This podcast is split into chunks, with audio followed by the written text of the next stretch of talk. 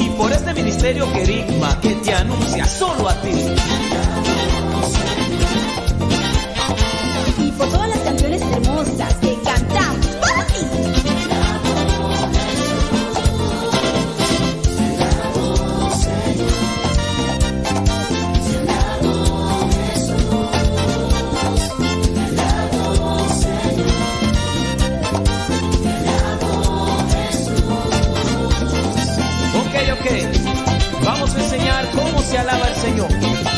Únanse con nosotros en alabanza. Dice, yo te alabo, yo te alabo, yo te alabo, yo te alabo.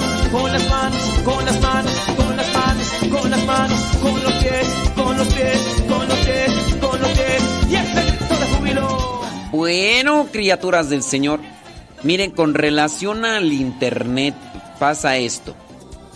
Si el Internet falla, baja la, la intensidad de Internet, entonces se corta la transmisión en vivo y entra el piloto automático.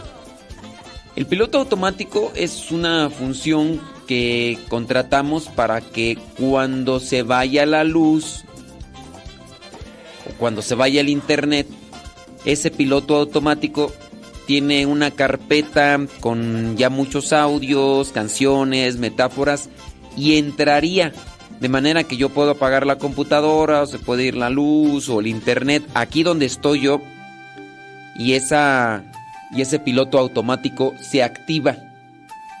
Ese piloto automático se activa. Entonces, eh, digamos que esa es una de las cuestiones que, podría estar sucediendo. Entonces, si ustedes de repente me están escuchando y, y se corta lo que yo estoy diciendo y entra otra música que sabemos que, pues bueno, es, es parte de Radio Cepa, pero entra. Entonces puede ser en su caso que se bajó la intensidad de internet. Que eso era lo, creo lo que estuvieron reportando algunos de ustedes y aquí hicimos un movimiento técnico esperando que ya mm, se vayan las fallas y, y se establezca. Así que si vuelve a pasar eso, me lo comunican y ya veo aquí qué es lo que podemos hacer. Él es mi necesidad, mi fuente de paz. Solo Dios basta.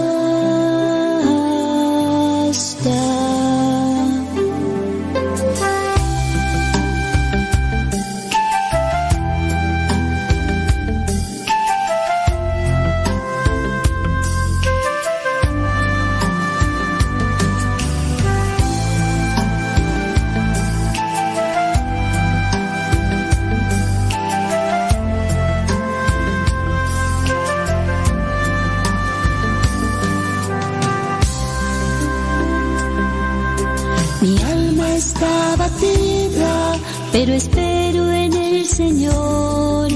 Él es castillo fuerte y mi libertador.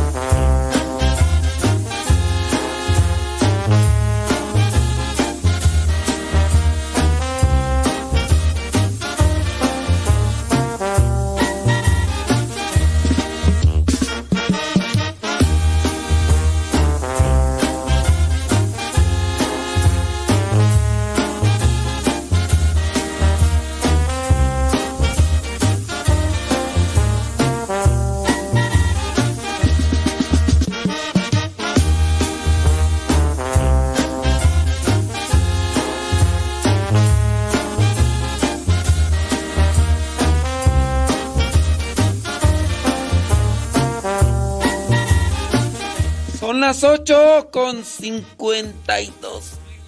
Ay, Jesús. Jesús de Veracruz. Déjame ver quién anda por ahí. El, el Facebook no se cortó, fíjate. En el Facebook no se, no se cortó. Se cortó solamente en el YouTube, pero en el Facebook no. Ujú. Ándele pues. Bueno, déjame ver por acá los comentarios. Muy bien, saludos Gaby González, Betty Galván, Malena Nabor. Saludos para Ernestín. Ernest. Ay, ayer fue cumpleaños de mi papá y no lo felicité.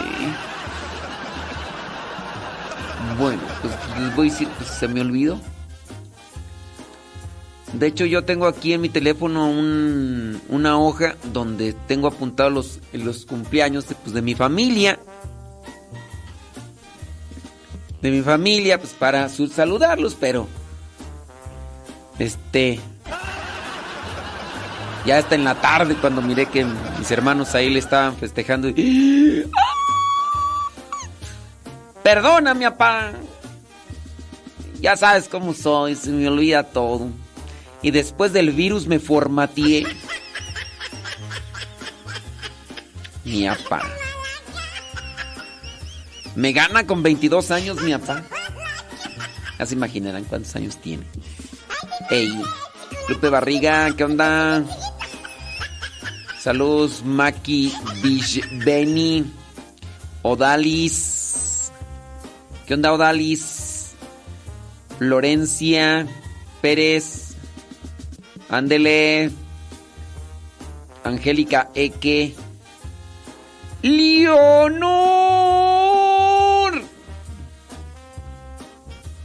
Dice que felicitaciones a don Pepe. No sabemos quién es don Pepe, pero pues bueno, felicitaciones. Sí sabrá Dios quién es. No lo sé. Sí. Ándele pues, saludos a Beatriz Ramos Ayala, gracias. Ah, dice que don Pepe Mata es allá que cumplió, que hoy cumple años. Ah, bueno, pues, ¿qué quiere que le diga? ¡Que Dios le bendiga! ¡Felicidades! ¡Felicidades! ¡Felicidades! ¡Felicidades! En este día, felicidades, felicidades, felicidades en este día. Sí, ándele pues.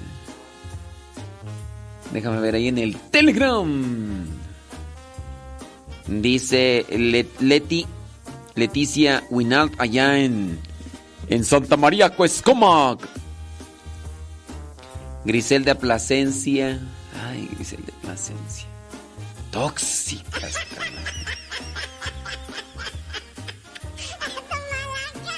Ay, no.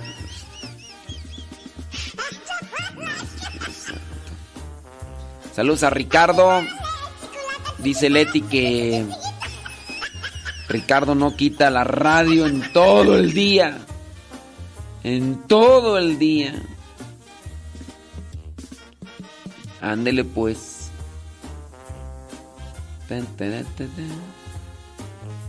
Lilia, Lila Coria, saludos. Ándele pues. Verónica Vega. Carmela Aviña. ¿Qué dice Carmela Aviña? Ay. Dice padre, buenos doas. Apenas lo empecé a escuchar. Ay, doña Carmen. Ay, doña Carmen. Eh, Que Griselda Plasencia dice que por qué tóxica. Todavía preguntas. Ay. Saludos a Aurorita. Ándele. Dios te bendiga a ti y a tu familia. Échale ganas.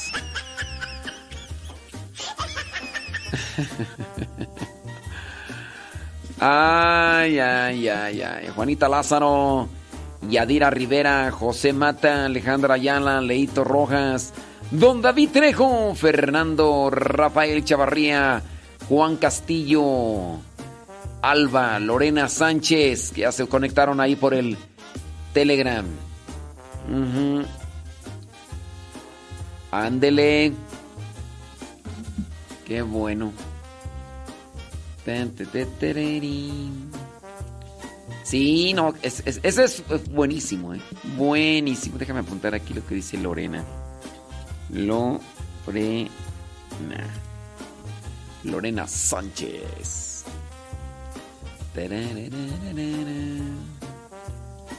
¿Quién más? Dice María Tapia. Dice que tú. Que quiere agradecer que porque su esposo cumple años. Bueno, pues que Dios le bendiga y le fortalezca. Tere, saludos Tere, gracias por escuchar. Ándele pues, Verónica Vega, ¿quién más tú? Dice... Bli, bli. Oh, muy bien. ¿Todavía se siguen mmm, metiendo las interrupciones en la radio? ¿Todavía se siguen metiendo o ya no se escuchan? Porque ese rato fue cuando me dijeron que... Eh, a ver si por ahí me avisan. Ay, ahí le va la canción a Ernestín. Desde la oscuridad del tienes que cuidar. Ahí viene, ten cuidado. Ahí viene el tiburón bombón. Ahí viene, ten cuidado. Ahí viene el tiburón bombón.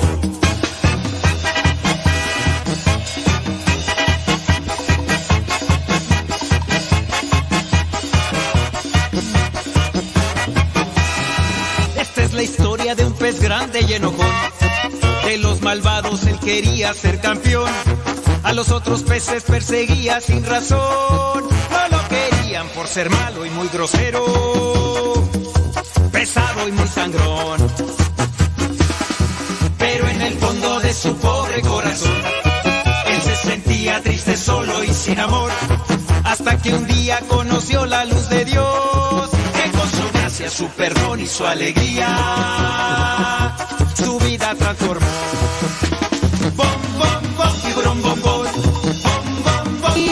Es que acá me dicen que, que le mande saludos a un señor, pero que no nos escucha.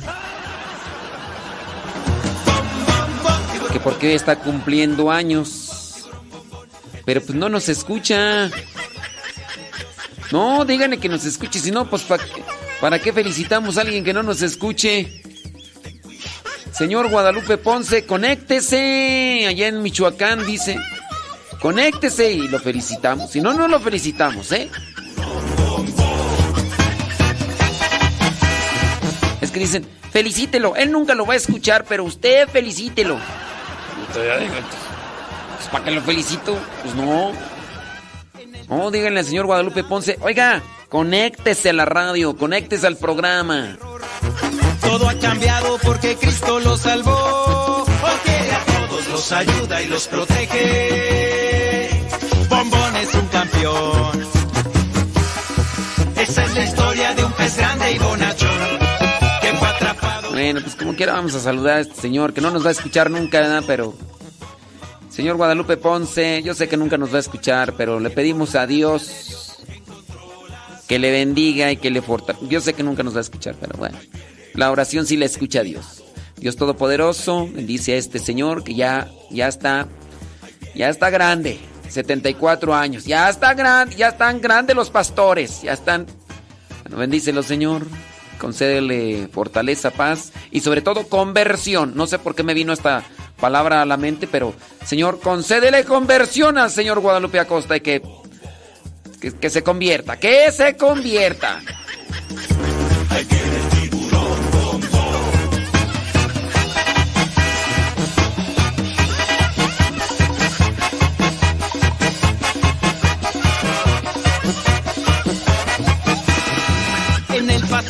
Quedado el tiburón, que era malvado y que causaba gran terror.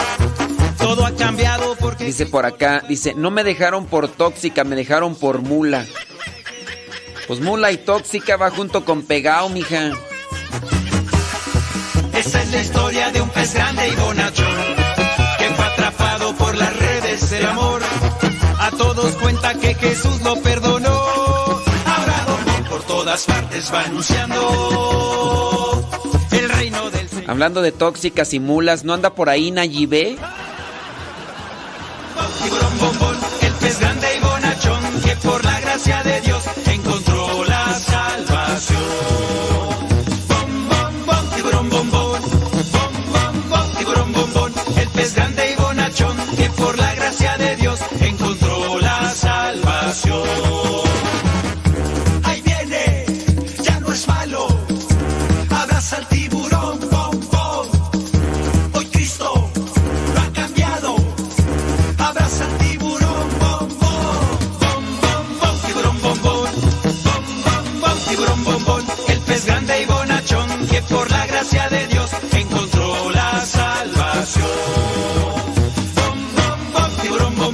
ver, alguien ahí, por favor, que. Que me diga. Dice Rose Anita que ahí en YouTube se sigue repitiendo lo del mago Frank. ¿Es verdad o, o, o Rose Anita necesita actualizar ahí su. su YouTube?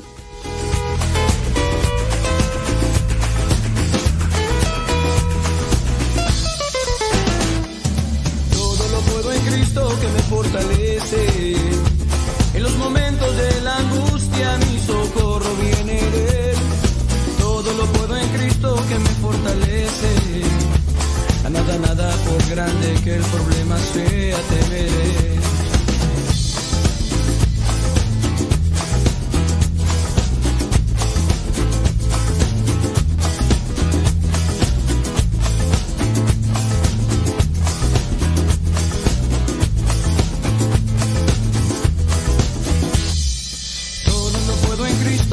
Fortalece.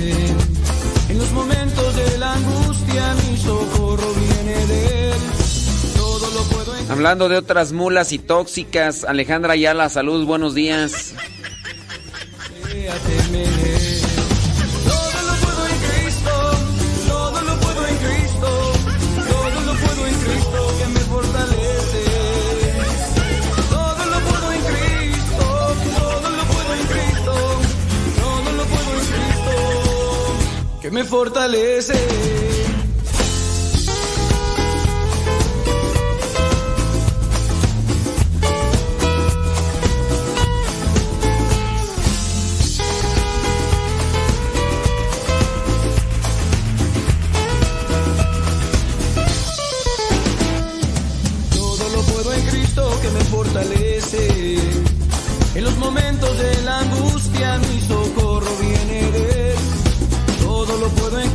que me fortalece.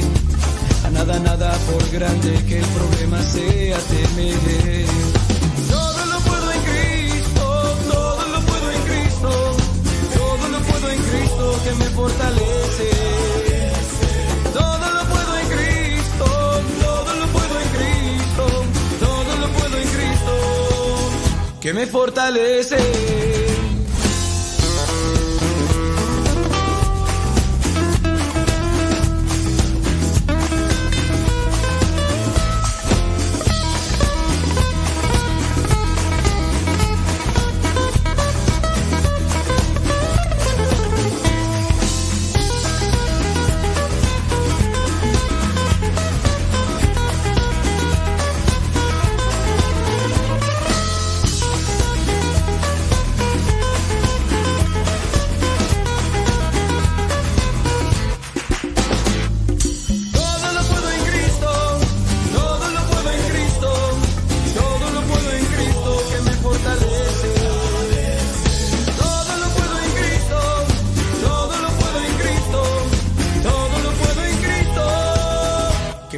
Me fortalece.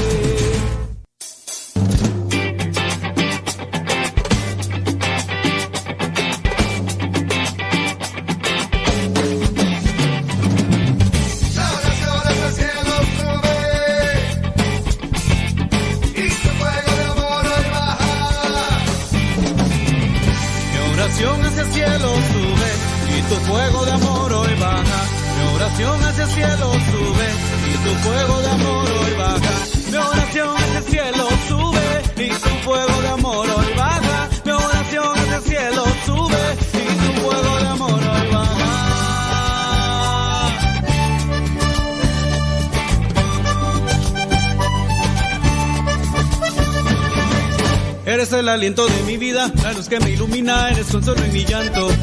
Eres como la fresca mañana y como el sol que la acompaña, eres fuente y manantial. Sin tu bella claridad, solo habría maldad. Espíritu Santo llena mi vida y mi corazón. Mi oración hacia el cielo sube y tu fuego de amor hoy baja. Mi oración hacia el cielo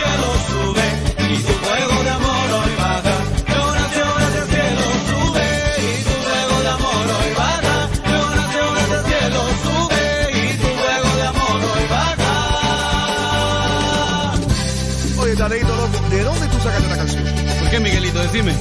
Oye, porque esta canción para el Espíritu Santo está incendia, mi pana. ¿Qué no queda?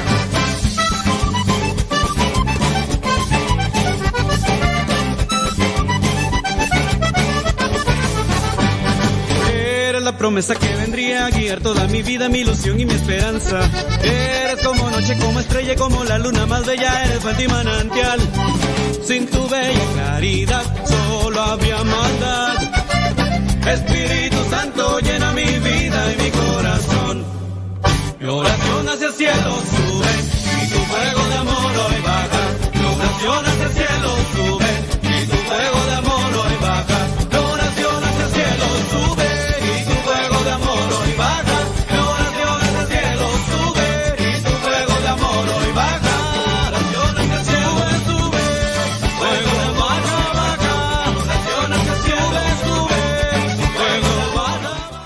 Pues doña Carmela Viña dice que, que se sigue repitiendo, que se sigue escuche y escuche lo mismo de hace rato. Ay, tú.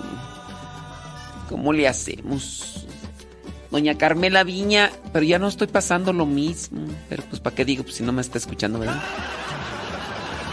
Así como tampoco escucha um, Omar, el hermano de la mula tóxica, es decir, Griselda Plasencia.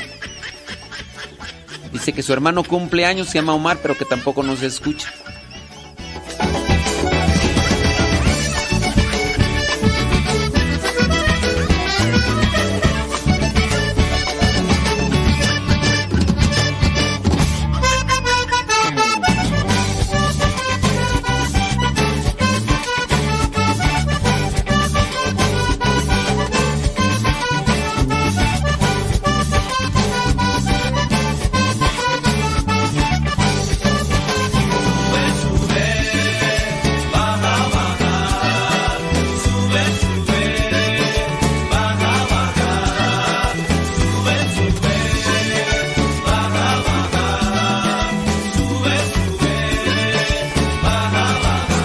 Doña Carmela dice que no, que que se que sigue deteniéndose.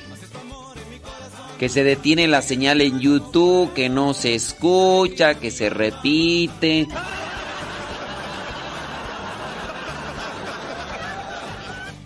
¿Cómo, cómo, cómo le hacemos? ¿O es nuestro internet o es el internet de Carmela Aviña? Porque dice que, pues que no, que, que en YouTube se sigue escuchando lo mismo y, ya no sé. Y, ¿O será su internet pichurriento?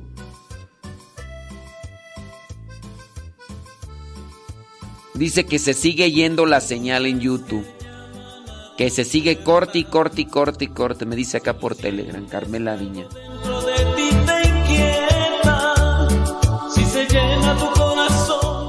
Es más, dice Carmela Viña que se está repitiendo el programa de hace dos semanas.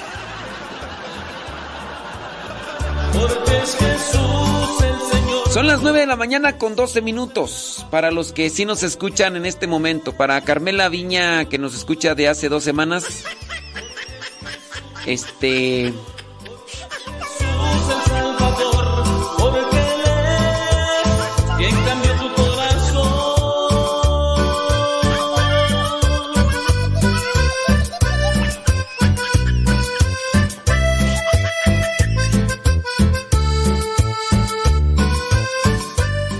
Susi Malespín dice que ya en YouTube ya la transmisión ya se cortó.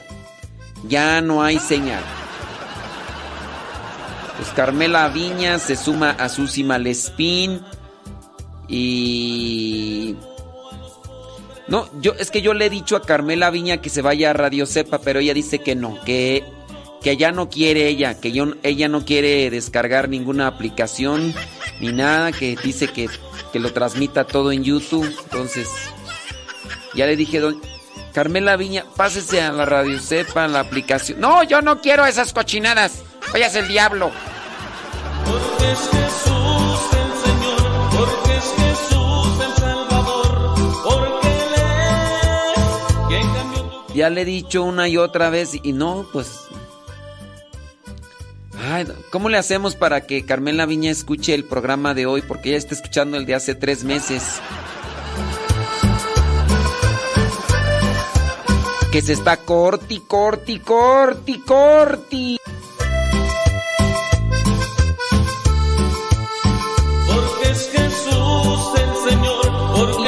Oh, ya dice Carmela Viña que está escuchando en YouTube, en, en el programa de radio Apolo Polo. A Chichas también.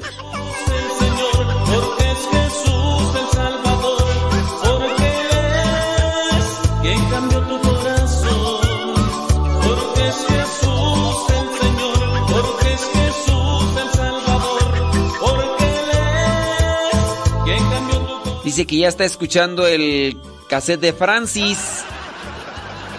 Ah, ya se murió Francis, en paz descansa. Pero que, que ya se metió también. Ay, no, Carmela Viña. Dios mío, ¿qué estará escuchando usted ahí en YouTube? ¿Qué está escuchando? Que, que a Teo, Teo González. Nic.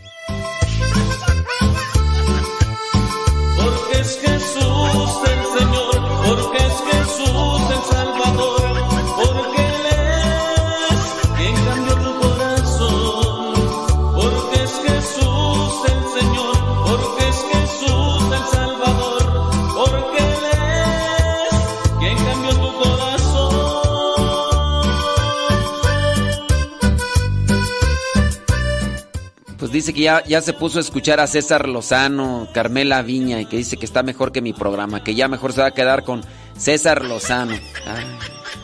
Aunque hable de la nueva era y que, que la ley de atracción, pero ella dice que ya, ya le encantó mejor ahí, que, que además dice Carmela Viña que está bien guapo, dice César Lozano. ya. Ay, Carmela Viña.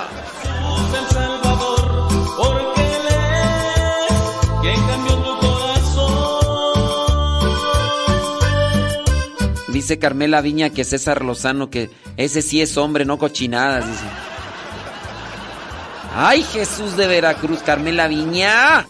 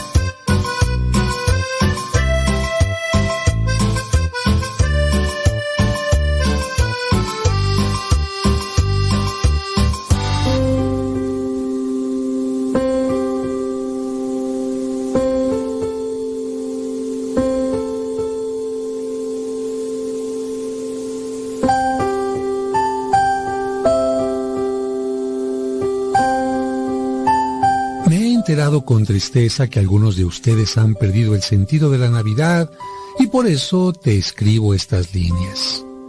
La Navidad es una fiesta que recuerda el momento en que obedeciendo a la voluntad de Dios Padre, acepté hacerme un humano como tú. Así podría sentir más cerca el amor de Dios y al mismo tiempo comprender que la naturaleza humana no es una maldición.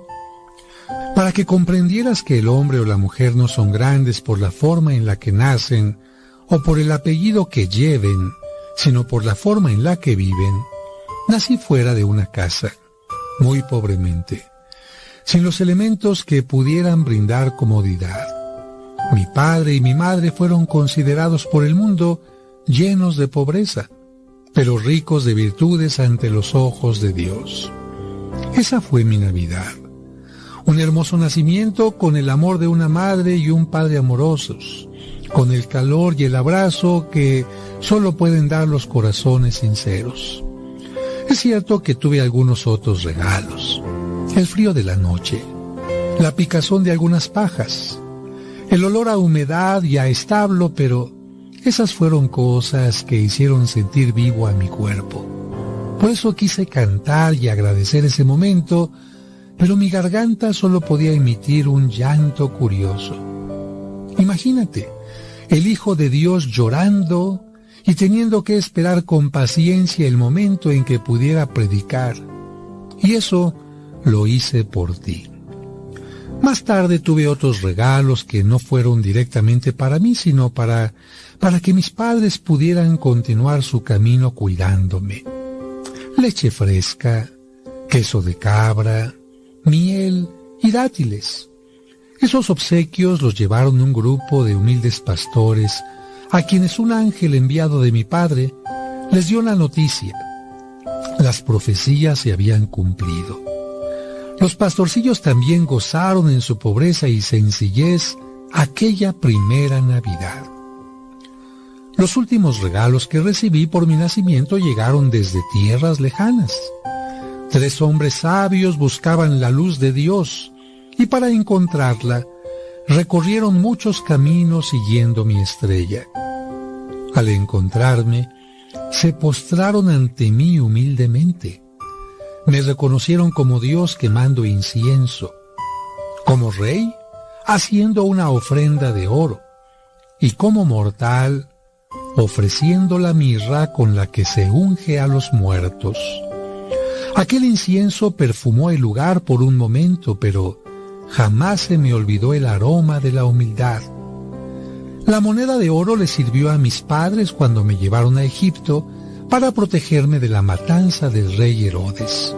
Y, finalmente, la mirra la conservó mi madre para el momento en que bajaron mi cuerpo de la cruz y me condujeron al sepulcro.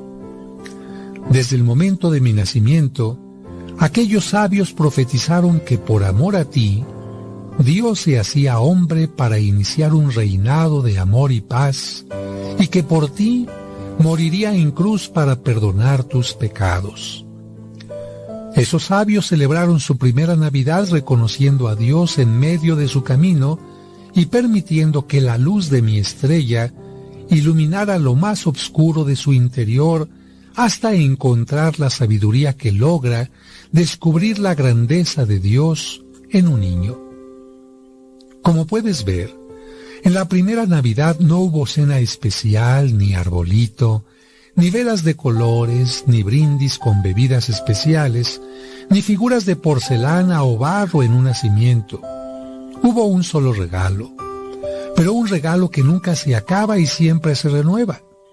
El amor que Dios Padre manifestó y sigue manifestando al mundo en su Hijo Jesucristo.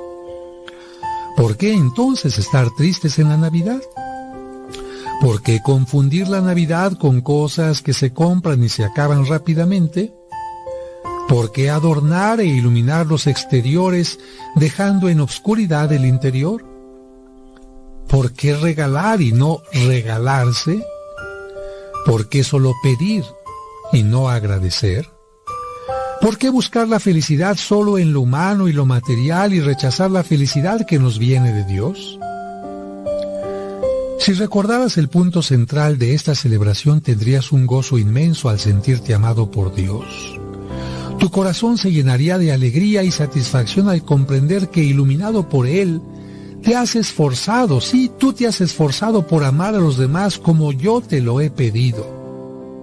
El amor que Dios Padre te tiene y el amor de y hacia tu prójimo son el motivo para celebrar la Navidad. Esa es la mejor Navidad y una Navidad que perdura durante todo el año. Si vives así la Navidad, quiero decirte gracias por celebrar mi nacimiento, el nacimiento del amor en tu corazón. Gracias porque el amor te lleva a perdonar a quienes te han ofendido, a darle una nueva oportunidad a quien se ha equivocado y humildad para reconocer tus errores y faltas. Gracias porque el amor te lleva a compartir lo tuyo con quien carece de lo necesario y así te hace misericordioso. Finalmente, quiero decirte que la Navidad es tiempo de orar y dar gracias por tus seres queridos que aún viven. No es tiempo de llorar por los que ya no están en casa, sino de agradecer porque un día estuvieron cerca de ti. No es tiempo de llorar por los que ya están conmigo, celebrando una Navidad sin final, sino de agradecer porque un día te hicieron vivir la Navidad con amor y porque un día feliz te reunirás con ellos y conmigo para siempre. Firma el Niño Jesús.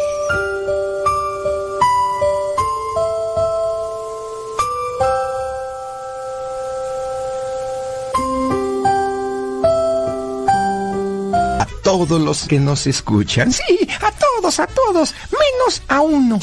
Ay, Blas, ahora aquí no quieres saludar a Sergio Enríquez. ¿A quién? A Sergio Enríquez. Pero, ¿cómo se te ocurre, Blas? Sergio Enríquez es el productor de este programa. Te está escuchando. No, claro que no me oye. Míralo, míralo. Tiene tapadas las orejotas. Espérate, Blas. En primer lugar, el señor Sergio no tiene orejotas, tiene oídos y no los tiene tapados. Lo que tiene son unos audífonos y te escucha perfectamente. Claro que no me escucha, míralo. Ahí está, con su carita de menso. ¿Verdad, don Sergio, que no me escucha? No, Blas. ¿No me escucha nada, nada? No, nada, nada, Blas, nada. Ay, ay, y si no me escucha nada, nada, nada, entonces, ¿por qué me contesta? Pues porque me estás preguntando. Ay, ay, San Blas, apiádate de mí, que no me corran, que no me corran. No, no te corro, Blas, pero a ver, dime por qué no me quieres saludar. Ay, don Sergio, porque usted anda diciendo que el padre José es una monjita. ¿Yo dije eso? Sí, me dijo que el padre José tiene muy buenos hábitos y los hábitos son esos vestidotes que usan las monjitas. Ay, Blas, don Sergio, discúlpelo, ya entendí lo que quieres decir, Blas. ¿Qué te parece que las palabras mágicas de hoy sean los buenos hábitos? ¿Y esto para qué? Para que entiendas que don Sergio no le dijo monjita al padre José y además que lo saludes correctamente. A ver, ¿Sabes lo que significa la palabra hábito? No, pero para eso está el que te tira a ti. ¿El que me tira a mí? Sí, o sea, el tumbaburros. o el diccionario. No, no se dice diccionario, se dice diccionario. No, yo le digo diccionario porque la última vez que lo estaba leyendo estaba yo comiendo papitas y lo manché de dip. Por eso le digo diccionario. Bueno, suponiendo, Blas, la palabra hábito, ¿qué significa? Aquí dice hábito, hábi- hábito, conjugación del verbo habitar en primera persona. Yo habito. No, Blas, es habito, no hábito. Hábito con acento en la es una costumbre, es algo que regularmente se hace pues todos los días y el padre José, como bien dijo, don Sergio tiene muy buenos hábitos. ¿Y a poco hay muchos hábitos? Claro, Blas, hábitos de higiene, de alimentación, hábitos de salud, y, hábitos buenos y de entre estos hábitos hay buenos y malos. Ay, ¿cuáles son los hábitos buenos? Los que contribuyen a tu superación y los malos son los que le pegan a los buenos. No, Blas. Oye, pero ¿quién te dice cuáles son los buenos hábitos y los malos hábitos? Bueno, Blas, pues tu conciencia. Ay, yo no tengo conciencia ni que fuera Pinocho.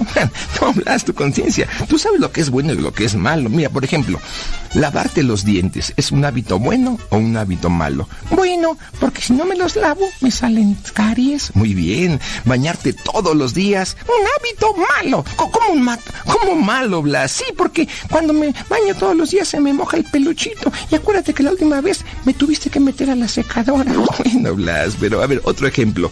¿Comer zanahorias es bueno? No, no, no, no es bueno. Es requete bueno. Claro, Blas, porque tener el hábito de comer frutas y verduras te proporcionan muchos nutrientes y eso te mantiene bien en tu salud. ¿Fumar es bueno o es malo? Es un hábito malo porque se te ensucian los pulmones. Claro, y eso causa enfermedades. Y aún así, fíjate que hay muchas personas que no pueden dejar de fumar. Por ejemplo, yo, yo no puedo dejar de fumar. ¿Qué? Bueno, es que nunca he fumado, entonces ¿cómo dejo de fumar? Sí, ya, ya, ya, ya, ya, me espantaste, Blas. En resumen, los hábitos en especial, los buenos sirven para regular tu vida. Si, por ejemplo, si quieres llegar temprano a la escuela, el hábito de levantarse temprano. Muy bien, Blas. Si quieres crecer fuerte y sano, el hábito de alimentarse bien. Si quieres tener una buena condición física, el hábito de hacer ejercicio. Si quieres encontrar las cosas, el hábito de preguntarle a tu mamá. ¿Dónde están las cosas? No, Blas. Si quieres encontrar las cosas, el hábito de dejarlas en su lugar. Y si quieres ser un conejito educado, el hábito de saludar. Muy bien, Blas. Ahí quería llegar. Un buen hábito es saludar, así que saluda a don Sergio. No, no se va a poder. ¿Por qué no hablas? Porque ya se acabó el tiempo. Mejor me despido y los saludo en las próximas palabras mágicas. ¡Ay!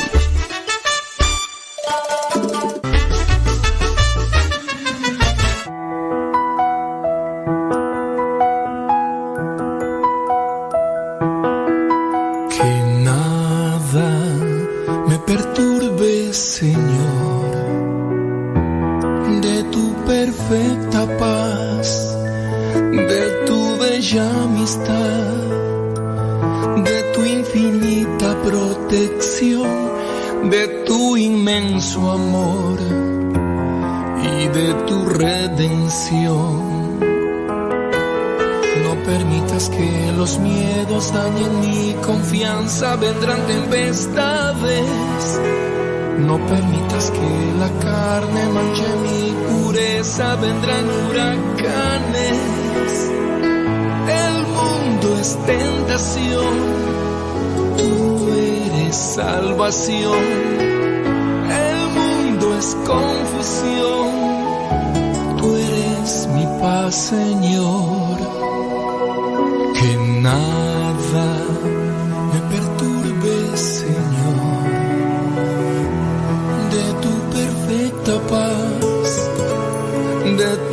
bella amistad, de tu infinita protección, de tu inmenso amor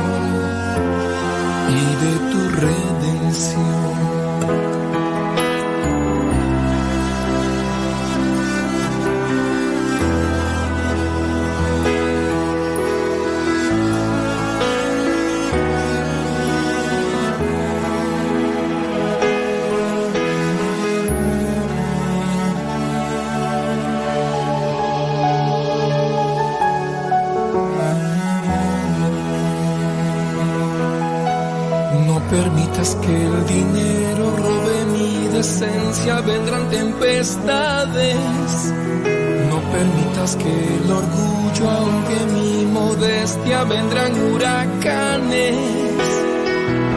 El mundo es seducción, tú eres sanación. El mundo es aflicción, tú eres mi paz, Señor.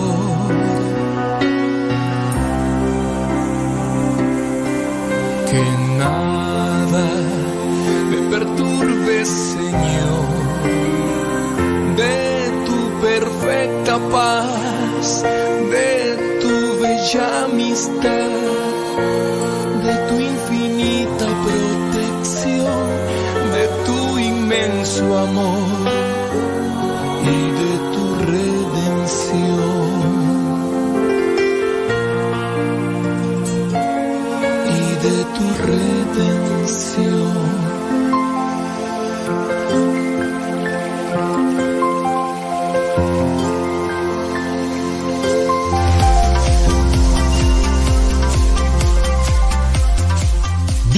pensador que el hombre no es más que el resultado de sus pensamientos. Lo que él piensa es lo que llega a ser. De ahí la importancia que tiene el cultivar buenos y rectos pensamientos. El que tú vayas formando tu conciencia día a día con la reflexión seria de lo que eres tú y de lo que es la vida. De lo que eres tú en la vida y de lo que la vida debe ser para ti. La idea siempre tiende al acto. Así nos lo afirma la filosofía. El hombre siente según lo que piensa, porque los pensamientos generan sentimientos y entonces vive según lo que siente.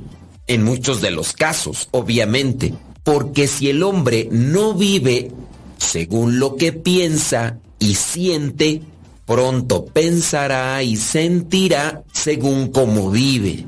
Cultivar en ti pensamientos serios, nobles, rectos, plenos, llenos de bondad, ha de ser tu principal cuidado.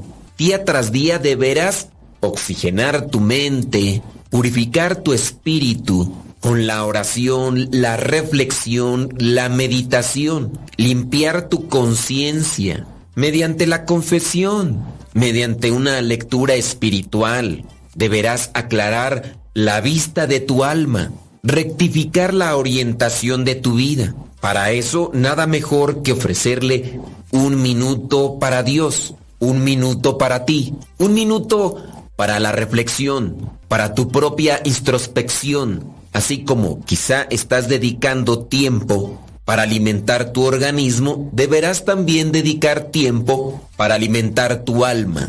Dice la palabra de Dios, los pensamientos torcidos alejan de Dios. Su poder, cuando es puesto a prueba, deja sin palabras a los insensatos. La sabiduría no entra en un alma perversa, ni vive en un cuerpo entregado al pecado. El Santo Espíritu, que es maestro de los hombres, nada tiene que ver con el engaño.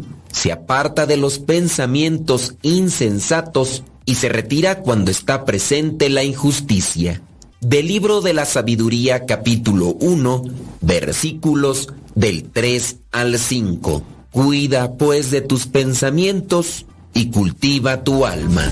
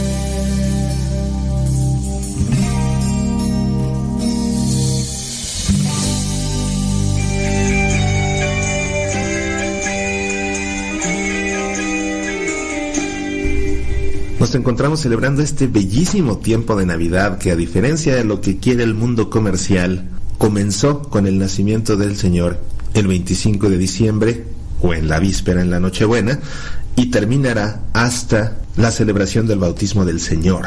Es esta la propia temporada navideña, no el tiempo en preparación para la Navidad, que en realidad es el tiempo de Adviento. Es por ello que te deseo una muy feliz Navidad. Este tiempo de Navidad está lleno de celebraciones verdaderamente ricas. Justo después de la Navidad, al siguiente domingo, se celebra la Sagrada Familia. Posteriormente, el primero de enero, la iglesia no celebra el Año Nuevo. Nuestro año comenzó con el Adviento. En realidad celebramos una fiesta muy, muy importante. Santa María, Madre de Dios. Posteriormente celebraremos la Epifanía el 6 de enero, después el bautismo de Jesús en el Jordán y con esto terminará nuestro tiempo de Navidad para dar lugar al tiempo ordinario dentro de nuestro ciclo litúrgico.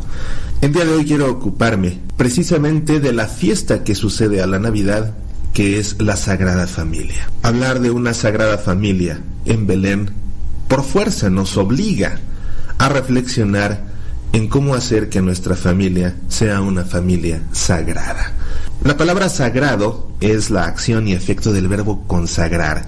Consagrar significa separar, separar algo de entre un montón para hacerlo santo ofreciéndoselo a Dios. Así como el Padre separa pan y separa vino y los consagra para que se hagan santos al hacerse en sacrificio el cuerpo y la sangre de Cristo, nosotros podemos en realidad hablar de una familia sagrada cuando nuestra familia la separamos del montón para ofrecerla a Dios en sacrificio y hacer de esta una familia santa. Siempre al ejemplo de la familia de Belén.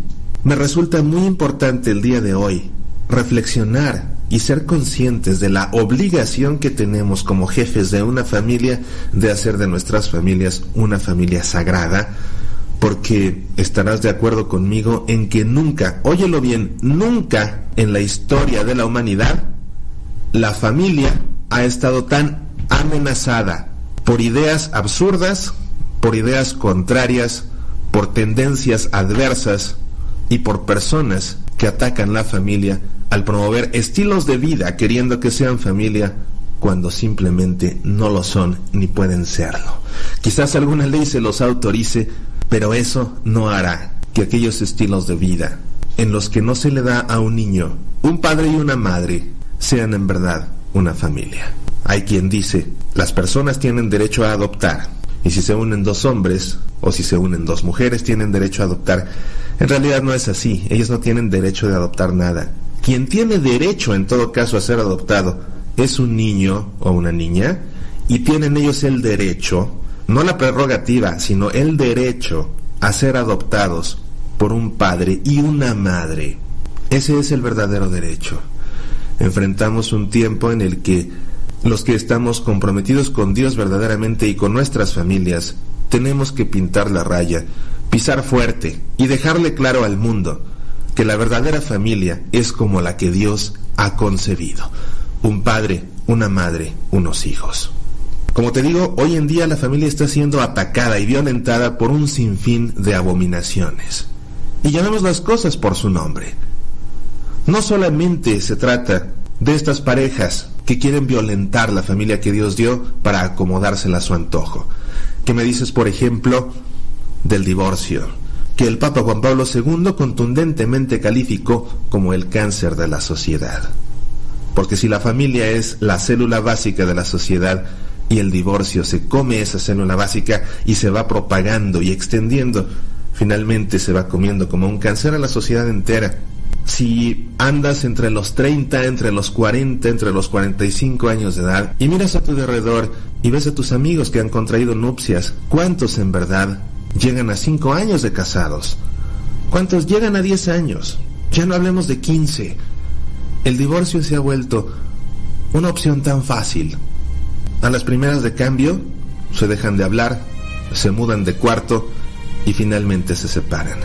Parece que las personas de hoy no están comprometidas a largo plazo, no están dispuestas a dar segundas oportunidades, mucho menos terceras, cuartas, quintas, ni demás. ¿O qué tal aquellas que no tienen compromiso alguno, simplemente se juntan para vivir, con la idea de que ya se casarán después? Sin asumir un verdadero compromiso, sin entregarse generosamente, porque cuando alguien se entrega de verdad, se juega la vida y se la juega ante el altar. Y va ahí al altar a jugarse la vida movido por el amor auténtico. Quien solamente se junta para vivir no tiene ese amor y es por eso por lo que estas parejas, si no se separan el día que se casan, terminan también por separarse. Porque de entrada no se unieron motivados por un amor que los impulsa a dar el todo por el todo. ¿Qué decir del aborto, por supuesto? Una de las más terribles abominaciones de todos los tiempos en los que las criaturas tan indefensas, tan desprotegidas, son eliminadas con métodos tan sangrientos y todo por egoísmos tan absurdos. Es el día de hoy que tenemos que ser conscientes que no queremos que tu familia y la mía sean ninguna de estas. Dios nos ha dado a ti y a mí una familia para que sea una familia sagrada, así como la sagrada familia de Nazaret. Yo te prometo una cosa, es más, te lo garantizo. Si al final de tus días fuiste capaz de haber formado una familia unida, una familia amorosa, una familia en la que todos se apoyan, en la que todos se comprenden, en la que todos se perdonan, en la que todos jalan para el mismo lado, en la que todos caminan hacia lo más sagrado. Entonces y solo entonces, al llegar tu último suspiro, podrás en verdad morir en paz. No importa cuántos éxitos profesionales hayas cosechado, no importa cuánta fortuna hayas amasado, no importa el tamaño de tu casa, si tus hijos no se hablan, si no te hablan a ti, mucho menos si tú quieres volver a saber de ellos, nada te dará paz en esta vida. Y al final vas a lamentarlo. Perdóname que sea tan fuerte, pero es que este término sagrada familia amerita tomar las cosas en serio y amerita hablar con fuerza. ¿Qué no acaso lo más sagrado que tenemos en nuestra vida, después de nuestra vida y nuestra relación tan íntima con Dios, es esa familia que Dios mismo nos ha dado, que tuvo su semilla en el amor, aquella en la que un día soñamos, aquella por la que un día nos jugamos el todo por el todo en un altar? Dime si no es esto lo más valioso que tenemos en manos, Vale la pena ser conscientes de esto. Vale la pena tomar nuestras familias de la mano y llevarlas siempre juntas, caminando por los caminos de la unidad, del amor, del perdón, de la comprensión, del apoyo recíproco. Y caminar juntos, así como caminaron un día Jesús, José y María. Soy Mauricio Pérez. Estas son semillas para la vida.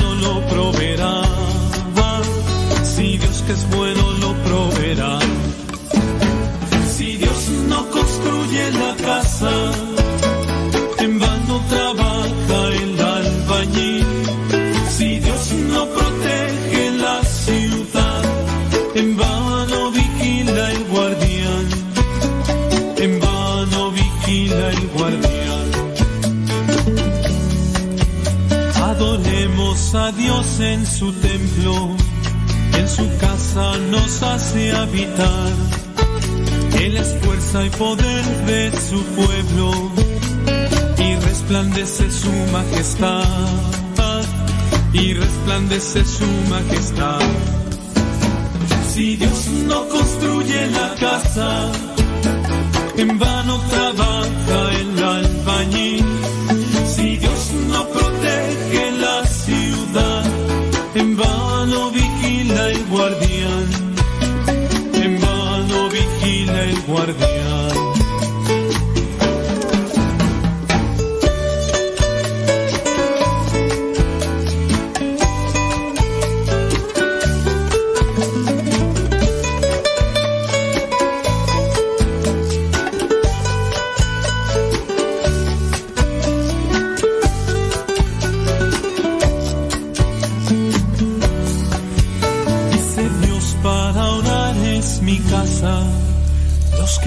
buscan seguro hallarán.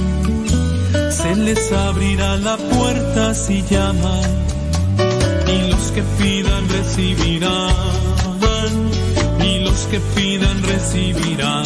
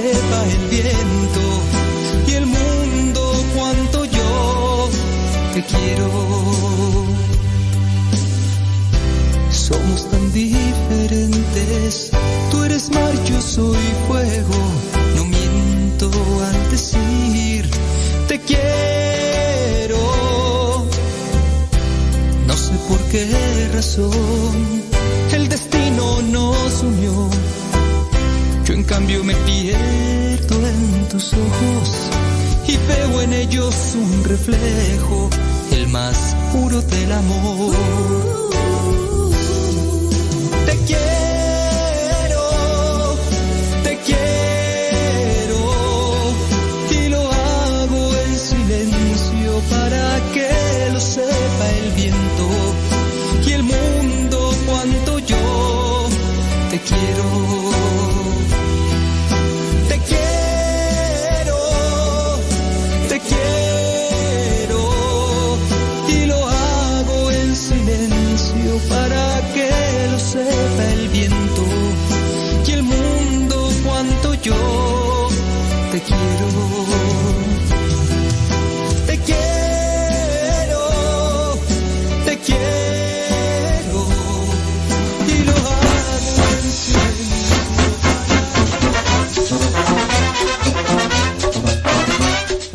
de la mañana, hora del centro de México. Oye, Lucas, dicen que tú y yo estamos locos.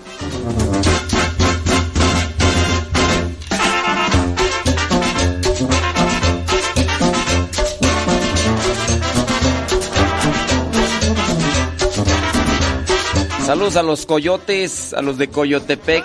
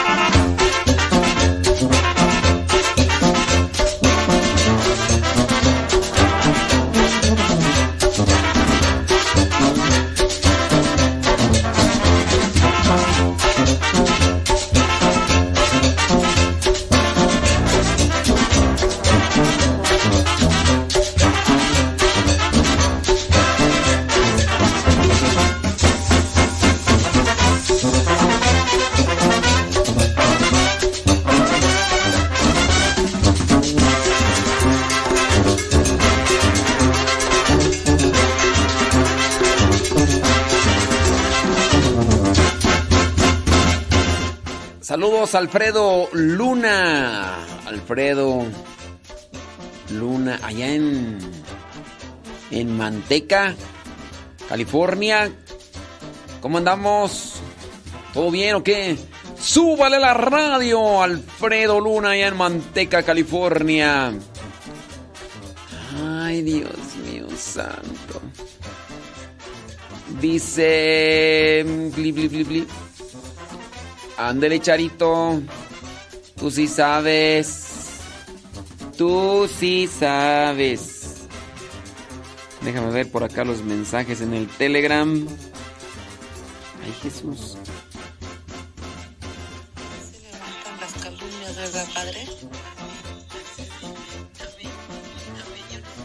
¿Cómo le hace? Hasta con dos teléfonos. ¡Qué bárbara!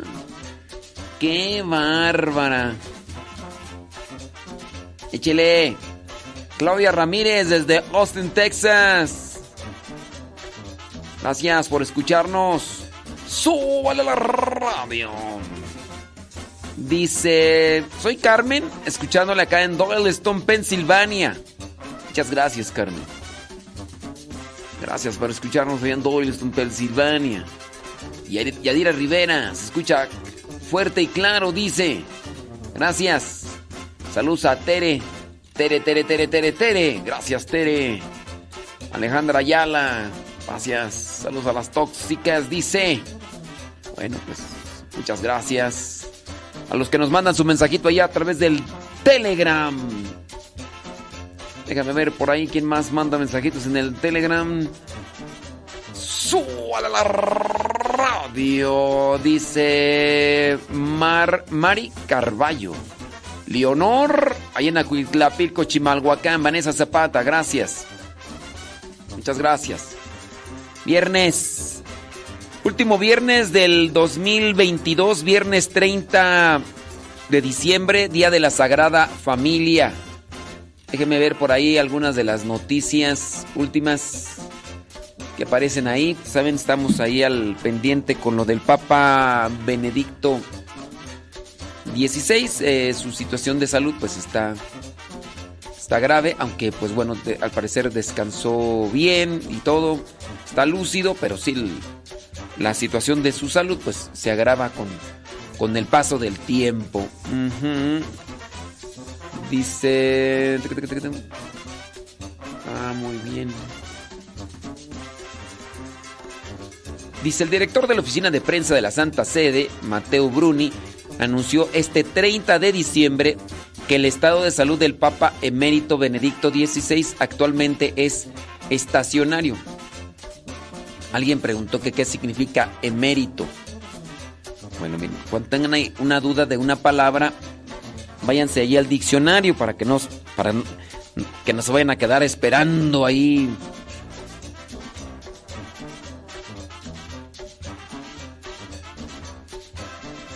Para que no se vayan a quedar esperando toda la vida y si no les digo yo, pues no lo aprenden. No. Cuando es una palabra, pues me voy al diccionario, pongo etimología de emérito. Emérito es un adjetivo, viene del latín emeritus, que significa merecedor de estatus o recompensa por haber concluido cabalmente su servicio terminado. Entonces, emérito, merecedor de un respeto, merecedor de estatus por haber terminado y concluido su servicio. Eso es lo que se refiere emérito. Dice que esto, esta palabra latina, emeritus, eh, se aplicaba a los veteranos en la antigua Roma, veteranos retirados del ejército o de otros cargos. Y se trata del participio de ese... eh, ok, entonces eso era lo que se decía. Es un eh, emérito. Es decir, que gracias a haber estado al frente, haber cumplido cabalmente, ahora ya jubilado, retirado, pues merece también respeto. Emérito, pues es como merecedor de respeto, de admiración. Eso significa emérito para la persona que por ahí preguntaba que qué significaba emérito, aunque no nos está escuchando, pero para ustedes que sí están escuchando, ya tienen la respuesta. Sí, dice el portavoz del dice el médico el, el médico dice que mm, bueno, dice que se- está en lo estable. El portavoz del Vaticano informó que anoche el Papa pudo descansar bien. Señaló también que eh, el Papa participó en la celebración, fíjese, de la Santa Misa en su habitación ayer en la tarde. En su habitación ayer en la tarde.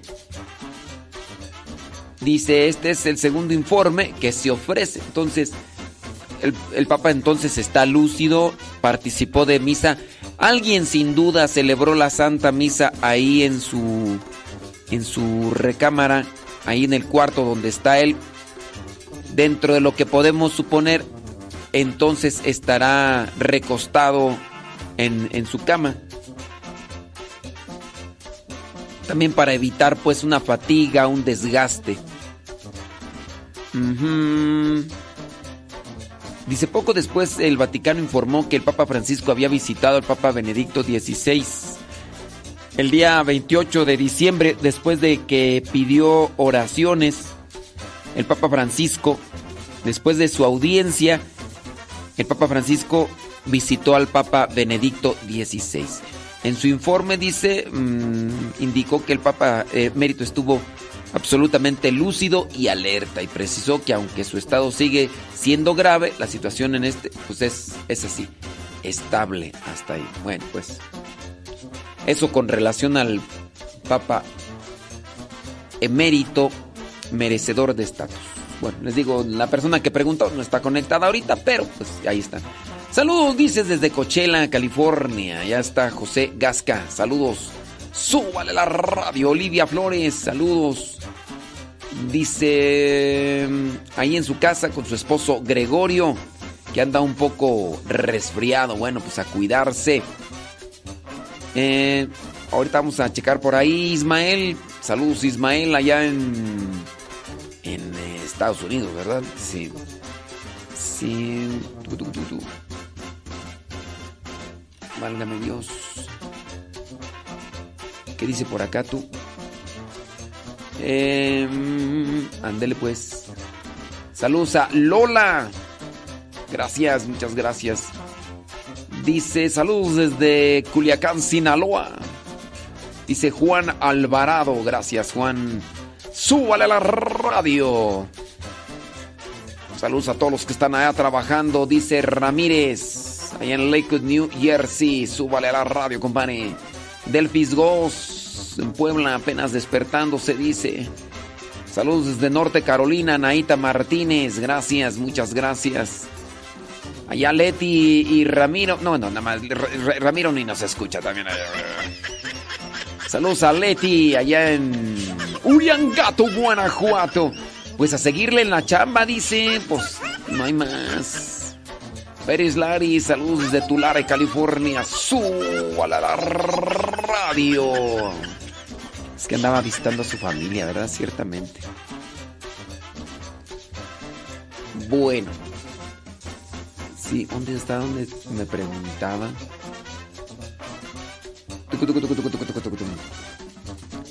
Mire nada más.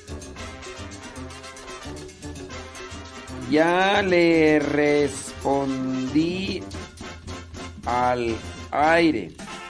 Ay, luego lo escucha en la repetición. Ándele pues. Saludos, sí, súbale a la radio, Lola. Con todo.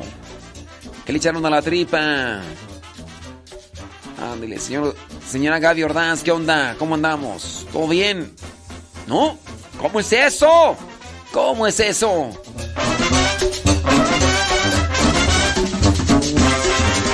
Diez de la mañana con 11 minutos. 10 con 11.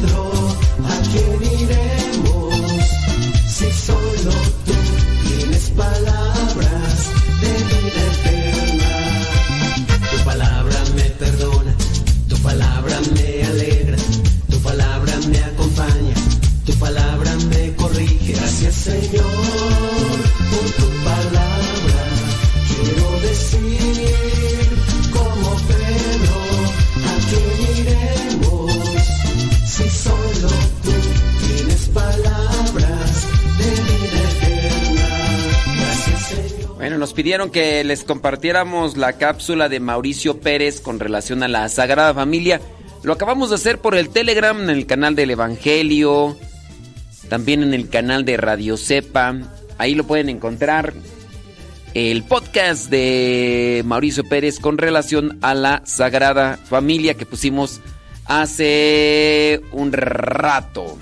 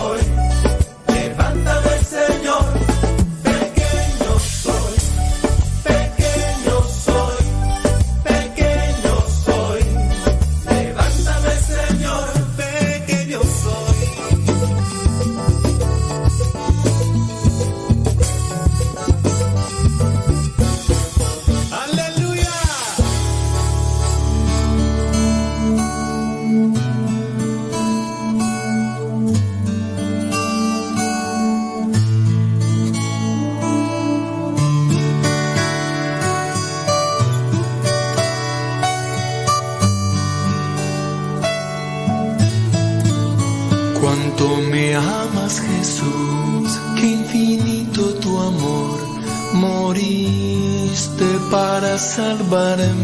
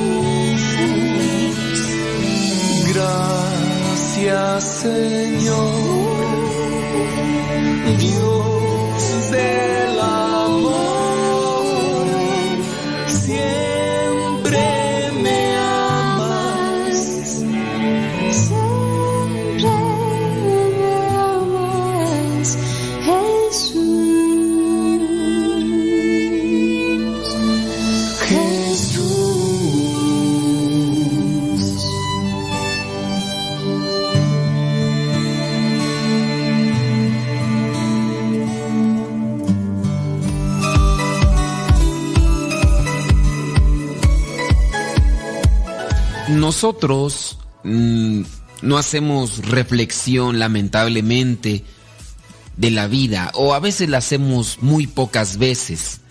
Escogemos las cosas que nos gustan, las cosas que nos dicen que son buenas, pero no analizamos realmente lo, lo que viene después de una elección.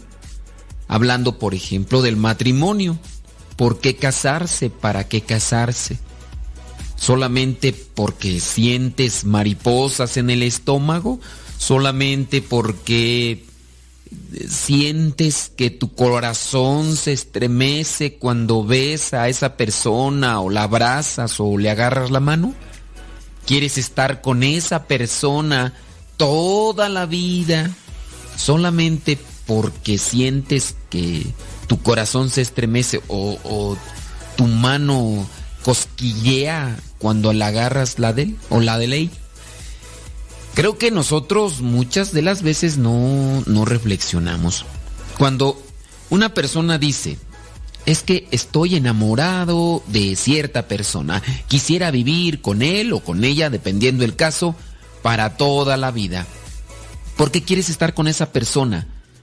¿Porque te hace sentir algo que es grato, que es bonito, que te hace sentir cierto tipo de placer? cuando quizá le abrazas o quisieras abrazarle o quisieras tocarle sus mejillas o quizá quisieras darle un beso apasionado y por eso te quieres casar con esa persona. Es que te gusta y, y también hay un cierto tipo de placer mirar a alguien que gusta. Es que siento, por eso te quieres casar, por más bien por las sensaciones, las emociones, lo que experimentas. Nos hace falta reflexionar. ¿Por qué, ¿Por qué vas a la iglesia? Es que a lo mejor sientes la presencia de Dios, sientes como el fuego del Espíritu Santo inunda todo tu ser y por eso estás en la iglesia. ¿Y será que el día que no sientas nada dejarás de ir a la iglesia? ¿Por qué vas a la iglesia? ¿Por qué quieres ser religiosa? ¿Por qué quieres ser sacerdote? ¿Por qué optaste por ser sacerdote?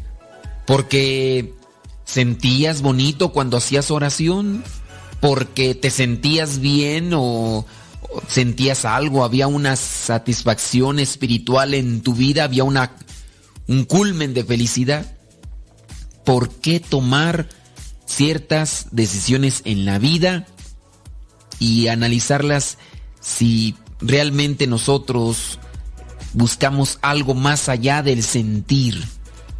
Hablando de la fe, hay muchas personas que cambian de, de creencia.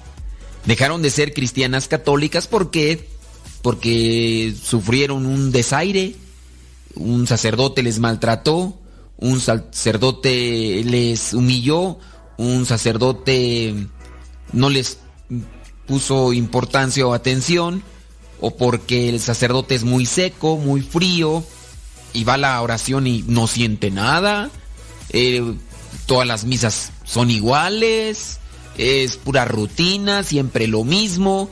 ¿Por qué la gente busca iglesias donde dicen les hagan sentir la presencia del Espíritu Santo? ¿Será entonces que solamente estamos buscando sentir las cosas y nos quedamos con eso? ¿Nos quedamos con la pareja porque nos hace sentir bonito? ¿Se quieren casar con ella porque sienten bonito? ¿Quieren ser sacerdotes porque sienten bonito? ¿Quieren ser religiosas porque sienten algo bonito? ¿Por, ¿Por qué tomar decisiones en la vida? Vamos a hablar específicamente sobre la familia, hablando sobre un modelo específico, hablando sobre la Sagrada Familia. A la Sagrada Familia, la Iglesia Católica, Apostólica y Romana la recuerda, a la Sagrada Familia la recuerda el primer domingo después de Navidad. Eh, Navidad puede caer. Navidad sabemos es el día 24 25. El 24 es la Nochebuena, 25 la Navidad. Pero sabemos muy bien que la Navidad no es un día, sino es todo un tiempo. La Navidad comienza pues el día 25 y termina el día del bautismo del Señor. El bautismo del Señor no cae en una fecha específica, sino que se acomoda la fecha dependiendo el calendario solar porque la cuaresma, la Pascua, se fija conforme al calendario solar. Después del equinoccio, la primera luna llena, se, se acomoda lo que es la Pascua para ese día. Y así se acomoda entonces la fiesta del bautismo del Señor. Pero el primer domingo, después de Navidad, viene la iglesia a recordar a la Sagrada Familia. Nosotros miramos a José, a María y al niño Jesús, quienes nos deberían, nos deberían de servir para tratar de hacer conciencia sobre lo que es una familia. No todo es placer, no todo es gusto, no todo es solamente buscar que me quieran. No siempre serán las cosas como placer o satisfacción. Sabemos muy bien que José fue casto. Fue una persona que se entregó a María, pero en castidad. La misma Biblia refiere incluso que dice, y no tuvieron relaciones, no tuvieron relaciones. Nació el niño Jesús y no tuvieron relaciones. Ahí la misma Biblia lo señala.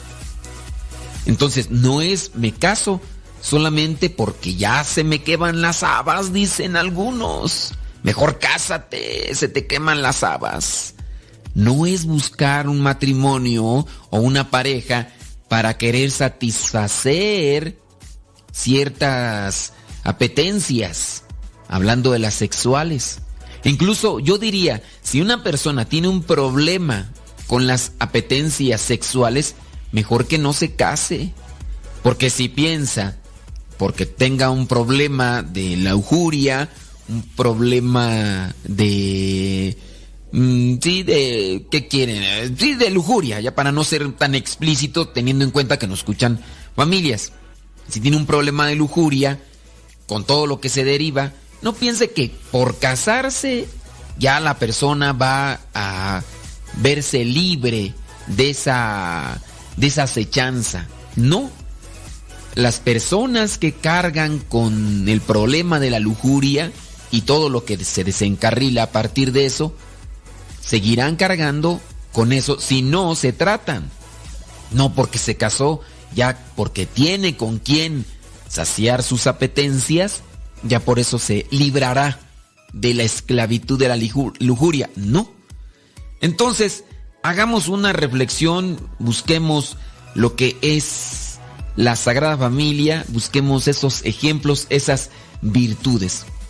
Vayamos pues a mencionar algunos puntos sobre la Sagrada Familia, mirando que en la actualidad está siendo muy atacada la familia con diferentes ideologías, propuestas e incluso algunas leyes mm, dadas por el gobierno, algunas ideologías que tienden a ser muy autoritarias y al mismo tiempo intolerantes, quieren apegarse o aplicarse dentro de lo que es ya la estructura social, sin importar o sin mirar más allá de las consecuencias que vendrán en algún tiempo.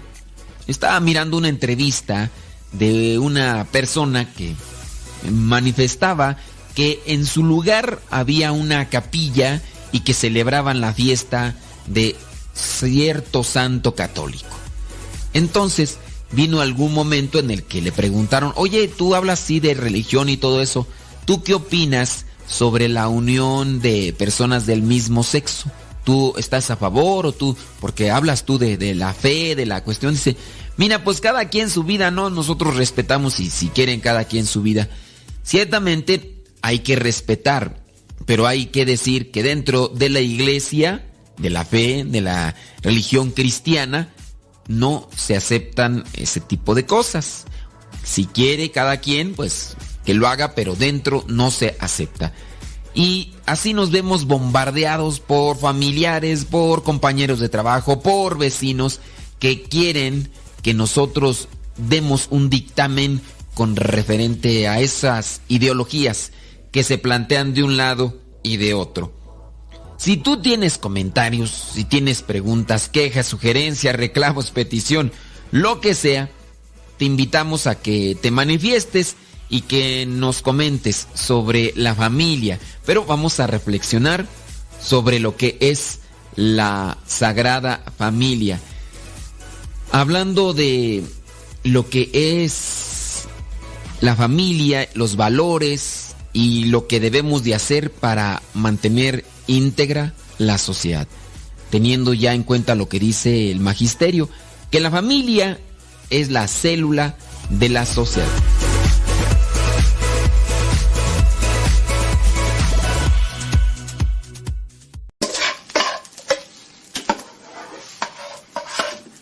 Alexa, ponme al padre Modesto Lule en Radio Cepa.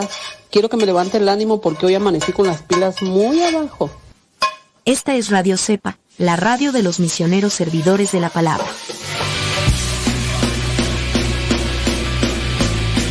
tu palabra y no puedo parar. Lo que me das en ningún lado lo puedo hallar. amor. Mi alma respira meditación.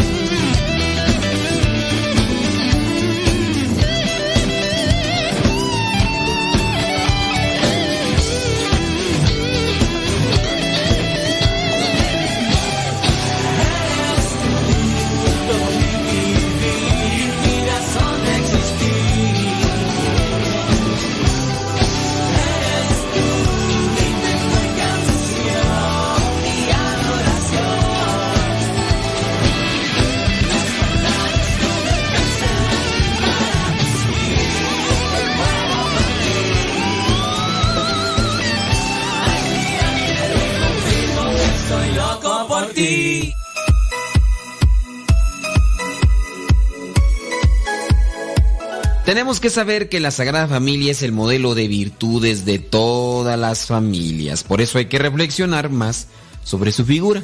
Así Dios lo quiso.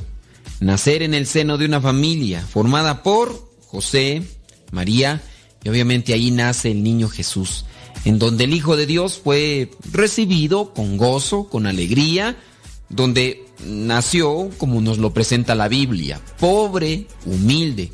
Ahí creció, ahí lo educaron como hombre. Fue obediente a Dios, obediente también a su papá y a su mamá.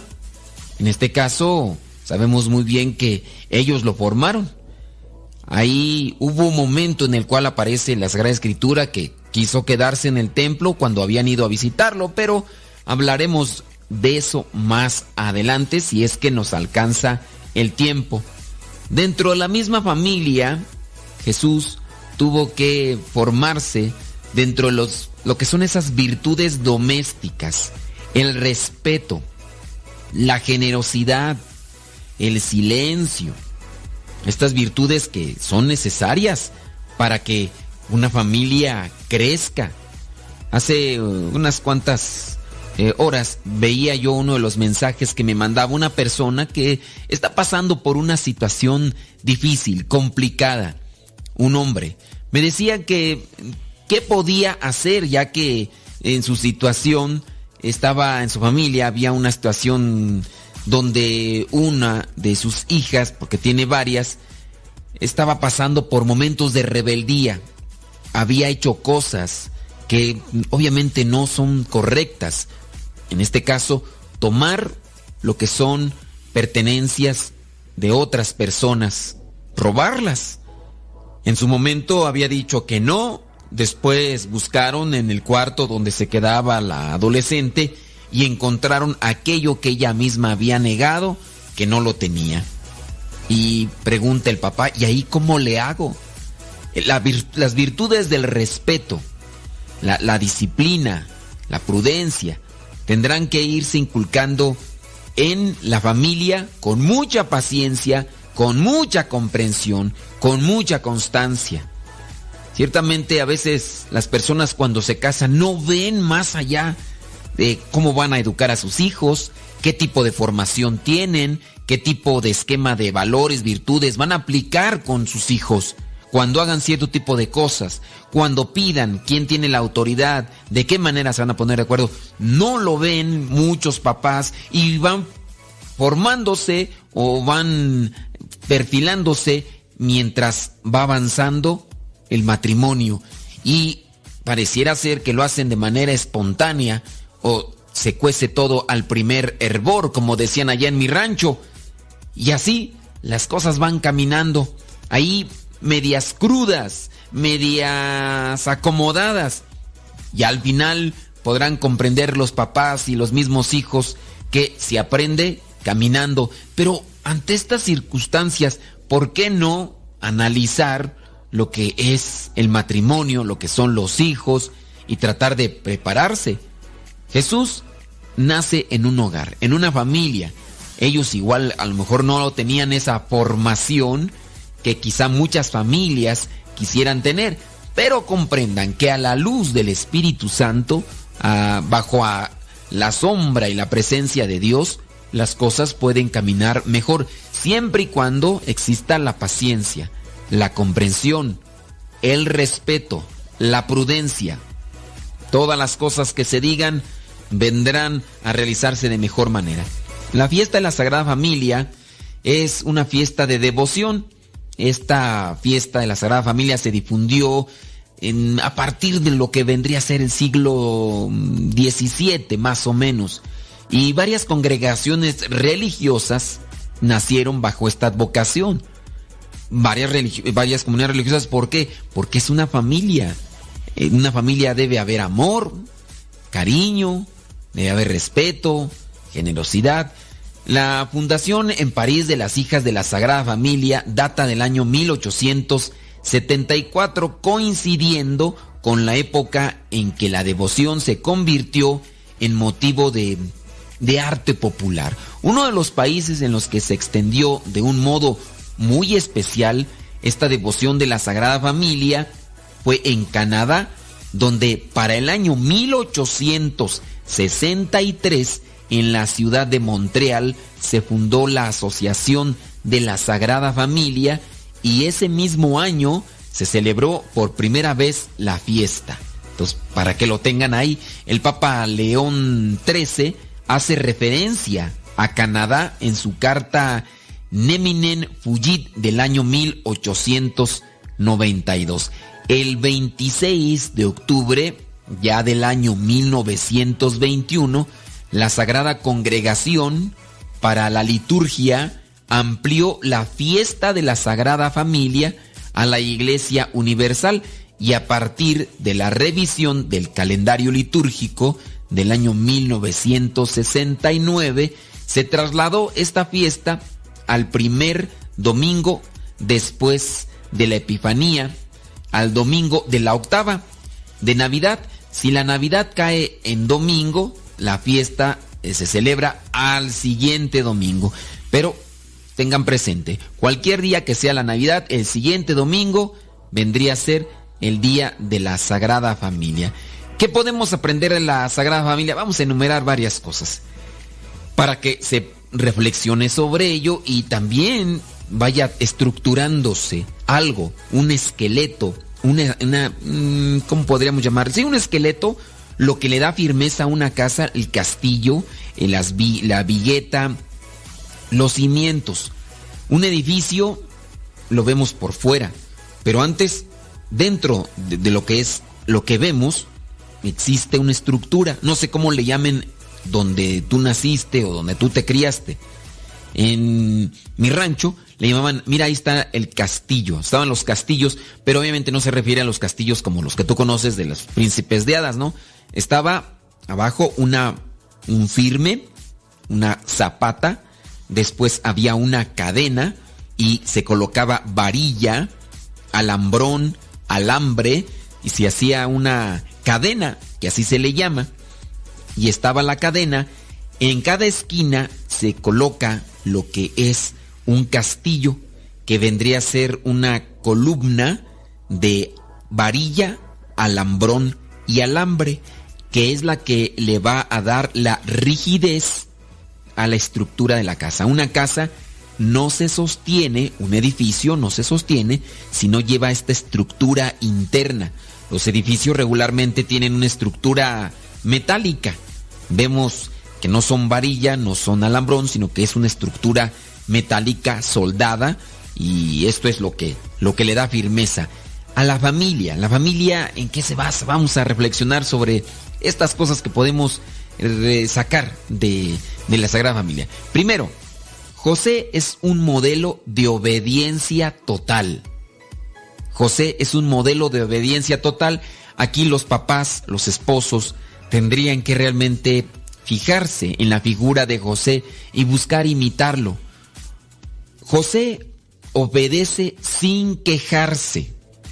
No dice una palabra, de hecho en la Biblia no se encuentran así como tal palabras de eh, ya no voy a hacer caso, eh, porque esto, porque el otro, no, aquello.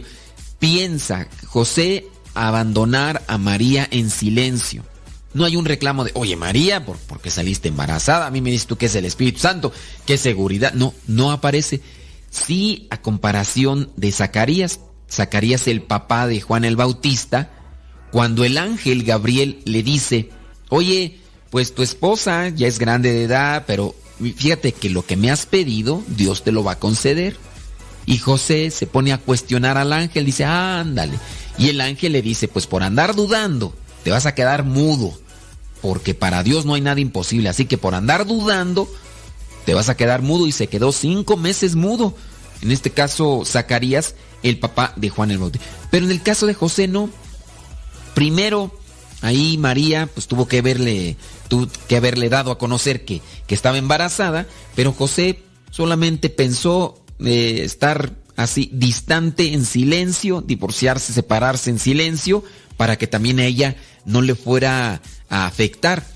Porque si en su caso José abandona a María, estando embarazada, a ella le iba a acontecer una gran cantidad de problemas, incluso el de la lapidación. Ese podría ser, pero José, un modelo de obediencia total, obedece sin quejarse, no dice una palabra ante lo que le pide Dios. Sabemos poco de él, pero su rápida obediencia es fundamental para que se cumpla el plan de Dios. Ante los problemas familiares, José no se separa de una forma física, él dice en silencio, eh, no pone condiciones sobre su situación con María, lo que hace es cumplir con la voluntad de Dios. El ángel después le vendrá a decir, ¿saben qué? Váyanse para tal lado porque los van a buscar.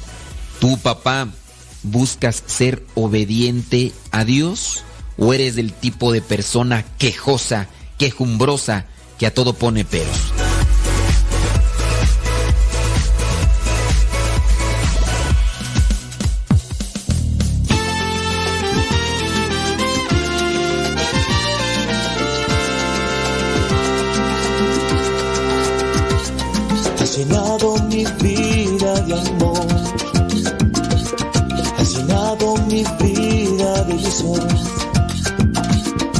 Cambiado mi vivir, has transformado mi existir. Y hoy solo quiero decir que te daré todo mi amor, que te daré mi ilusión. Hasta mis sueños te daré, mi Señor. Por esa paz que tú me das, todo tu amor la realidad. Tú eres mi dueño, Señor. Yo te daré todo mi amor. Eres mi roca, Señor. Eres mi refugio, Jesús. Tú eres mi esperanza, mi sostén y mi confianza. Por eso te digo, Señor, que te daré todo mi amor, que te daré mi ilusión, hasta mis sueños te daré, mi Señor. Por esa paz que tú me das, todo tu amor la realidad, tú eres mi dueño, Señor. ¿Qué más para ti, Señor? todo te daré. Oye, qué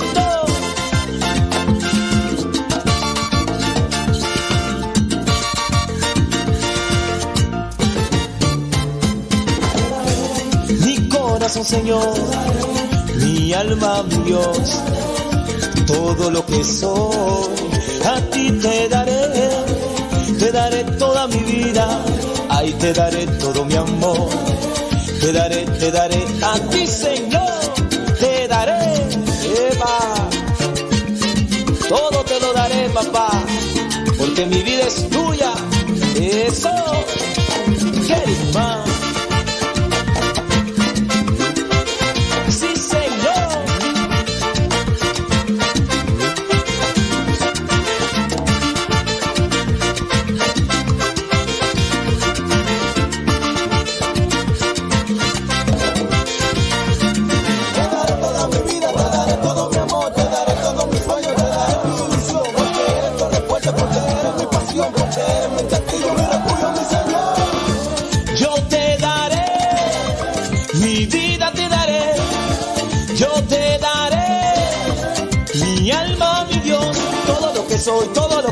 eh. yo te daré, Señor, todo lo que soy, todo lo que soy, eh, eh.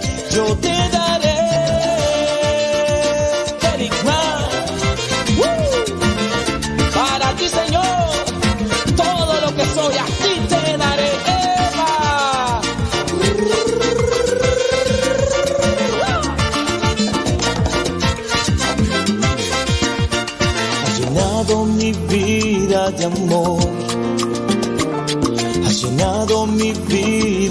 ilusión. Tú has cambiado mi vivir. Has transformado mi existir. Y hoy solo quiero decir que te daré todo mi amor, Señor. Radio Cepa, con una programación que toca tu corazón. En Radio Cepa alimentamos tu espíritu cada día. Estamos online las 24 horas.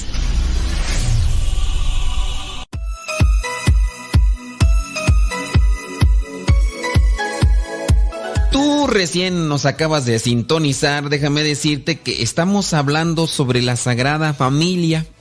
Estamos mencionando, sí, algunas cuestiones de cuándo comienza la fiesta, de cuándo se celebra y lo demás, pero estamos tratando de sacar esa reflexión que nos ayude para lo práctico en la vida.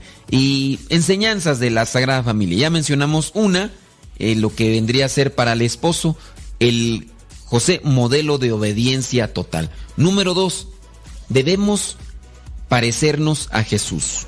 Sí, eh, reflexión. Cuando nace un niño, inmediatamente buscamos parecidos. Algunos llegan a decir, uy, mira, el niño tiene los ojos de su papá. Otros dirán, no es cierto, se parece a la mamá.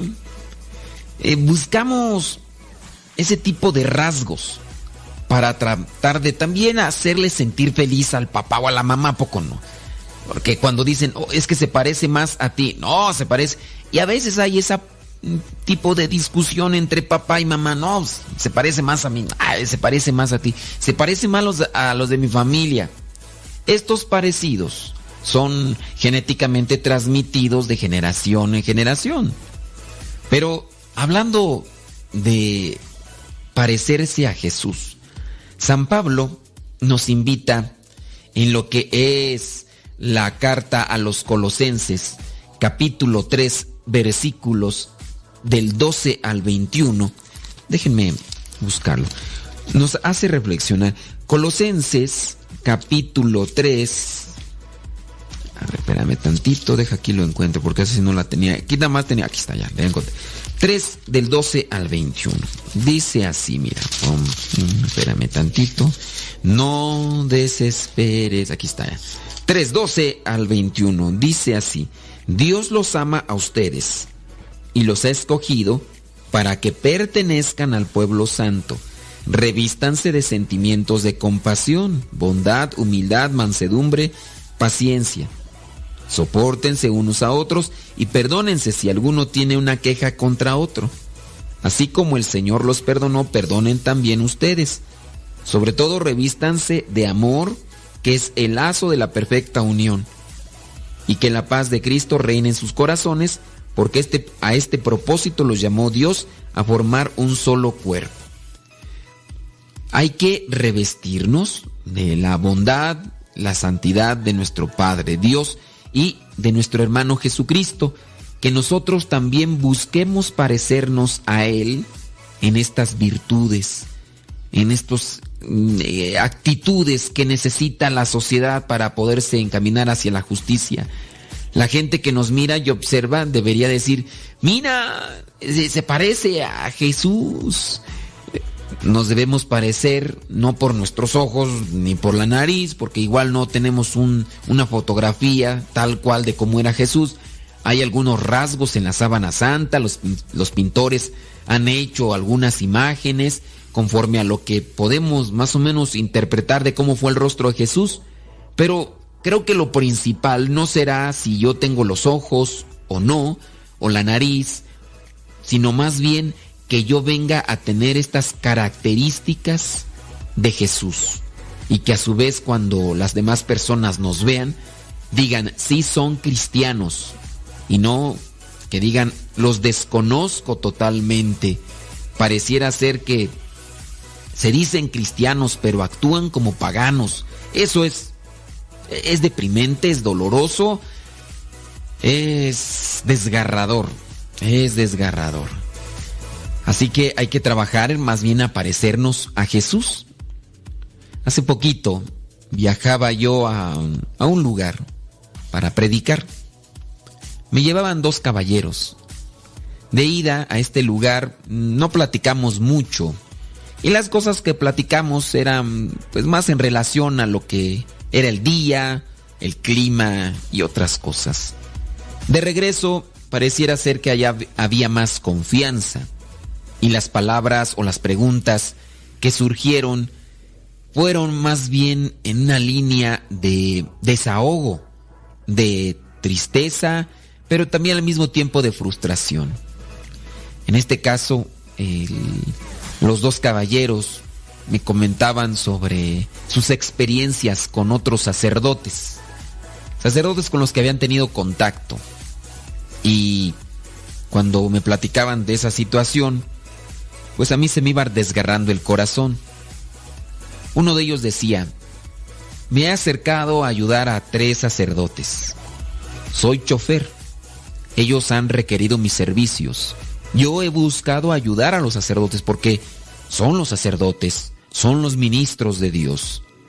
Pero ayudé a estos tres sacerdotes en los cuales encontré un muy, pero muy grave mal testimonio.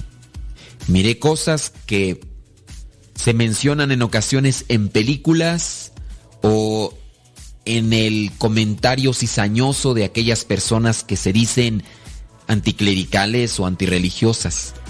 Una cosa es que lo platiquen, una cosa es que veamos en las noticias que el sacerdote fulano con, con hijos, que el sacerdote fulano con mujeres o, o algunos que son pederastas. Pero otra cosa es ver aquello que en ocasiones es deprimente.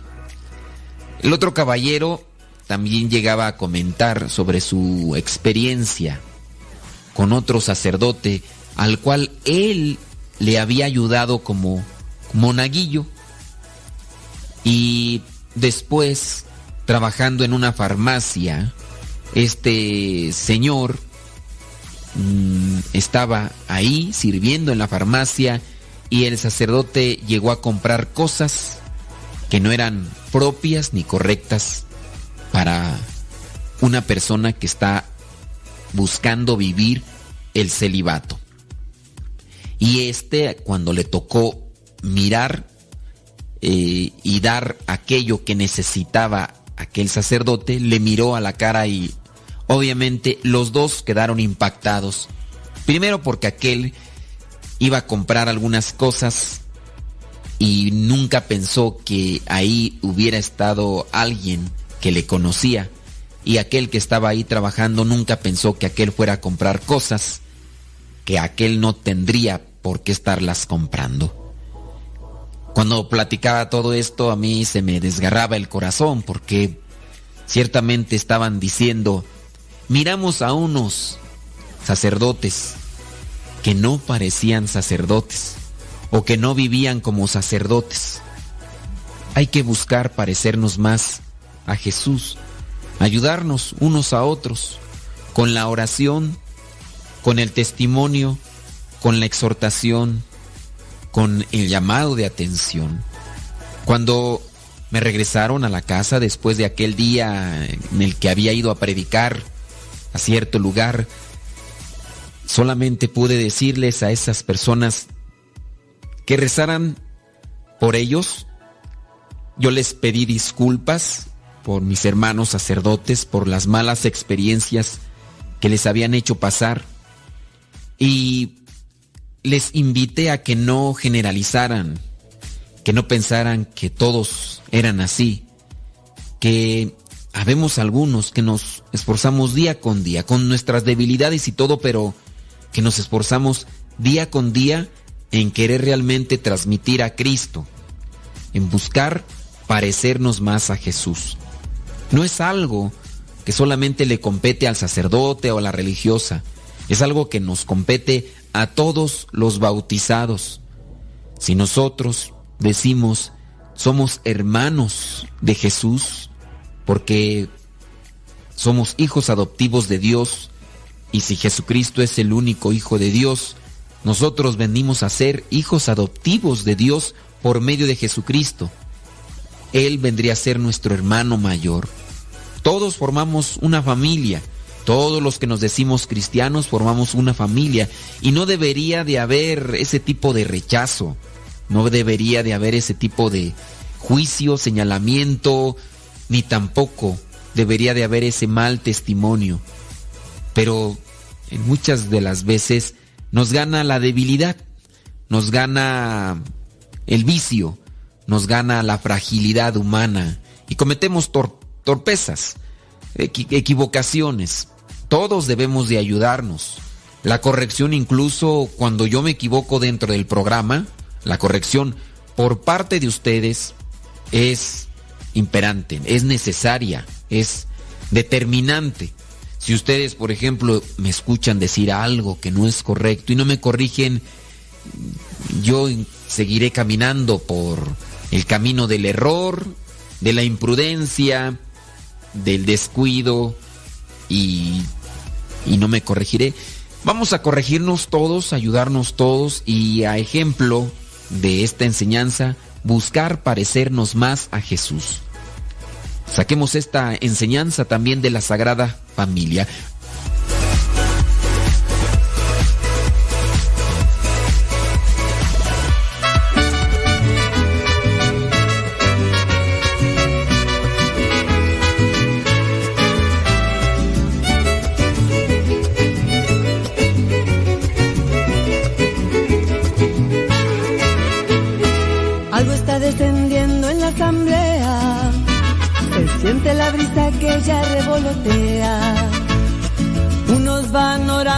Cantando. Mientras las bendiciones van bajando, unos ríen, otros lloran, hablan diferente idioma, unos danzan y otros brincan. Por favor, si alguien me explica, el Espíritu de Dios ya llegó, ya llegó, y la unción ya bajó, ya bajó, ya bajó. El Espíritu de Dios ya llegó, ya llegó. Y la unción ya bajó, ya bajó, ya bajó.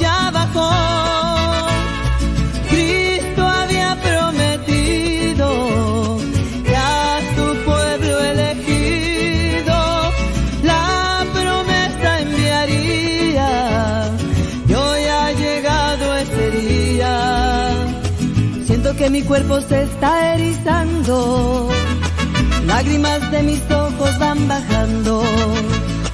Veo a mi alrededor que unos alaban y otros reciben la paz que necesitaban. Unos ríen, otros lloran, hablan diferente idioma. Unos danzan y otros brincan. Por favor, si alguien me explica, el Espíritu de Dios ya llegó, ya llegó. Y la unción ya bajó, ya bajó, ya bajó. El Espíritu de Dios ya llegó, ya llegó. Ya bajó, ya bajó, ya bajó.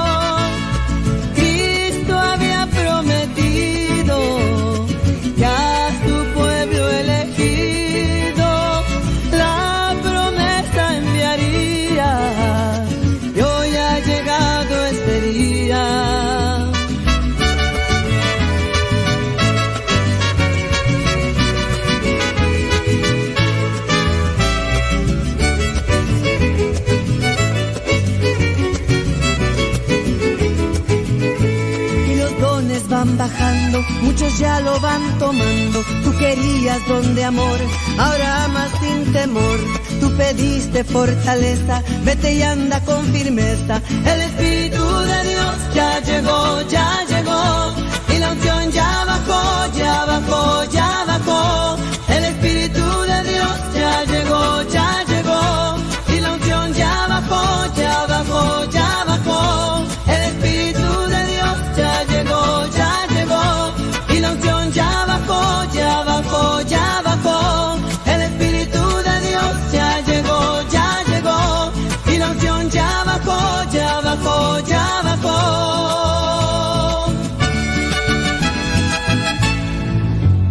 Alexa, pon música de los misioneros servidores de la palabra. Esta es la música de los misioneros servidores de la palabra en Spotify. Justo cuando estaba vacío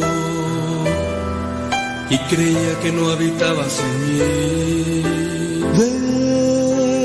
Verbo de Dios, amo y Señor. Recostado en los brazos de su madre. Como un infante descansando en el calor del dulce hogar. Espíritu Santo,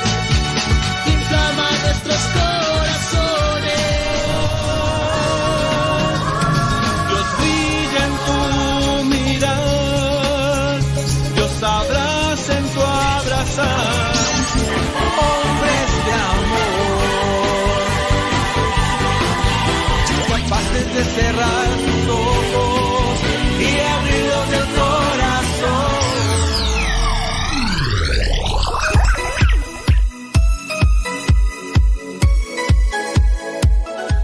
Vayamos a otra enseñanza de la Sagrada Familia. Enseñanza número 3. A la familia se la define como escuela del amor. También ya habíamos mencionado iglesia doméstica o mini iglesia. En la iglesia celebramos los sacramentos, pero en la familia celebramos los sacramentales, esos pequeños ritos que nos recuerdan a Dios y lo hacen presente en nuestras actividades. Por eso, importantísimo y fundamental rezar antes de comer, eh, rezar antes de ir a dormir, y algunas imágenes religiosas que pudieran estar en, en, en diferentes lugares del, del hogar, que nos recuerden la presencia de Dios y a dónde estamos llamados.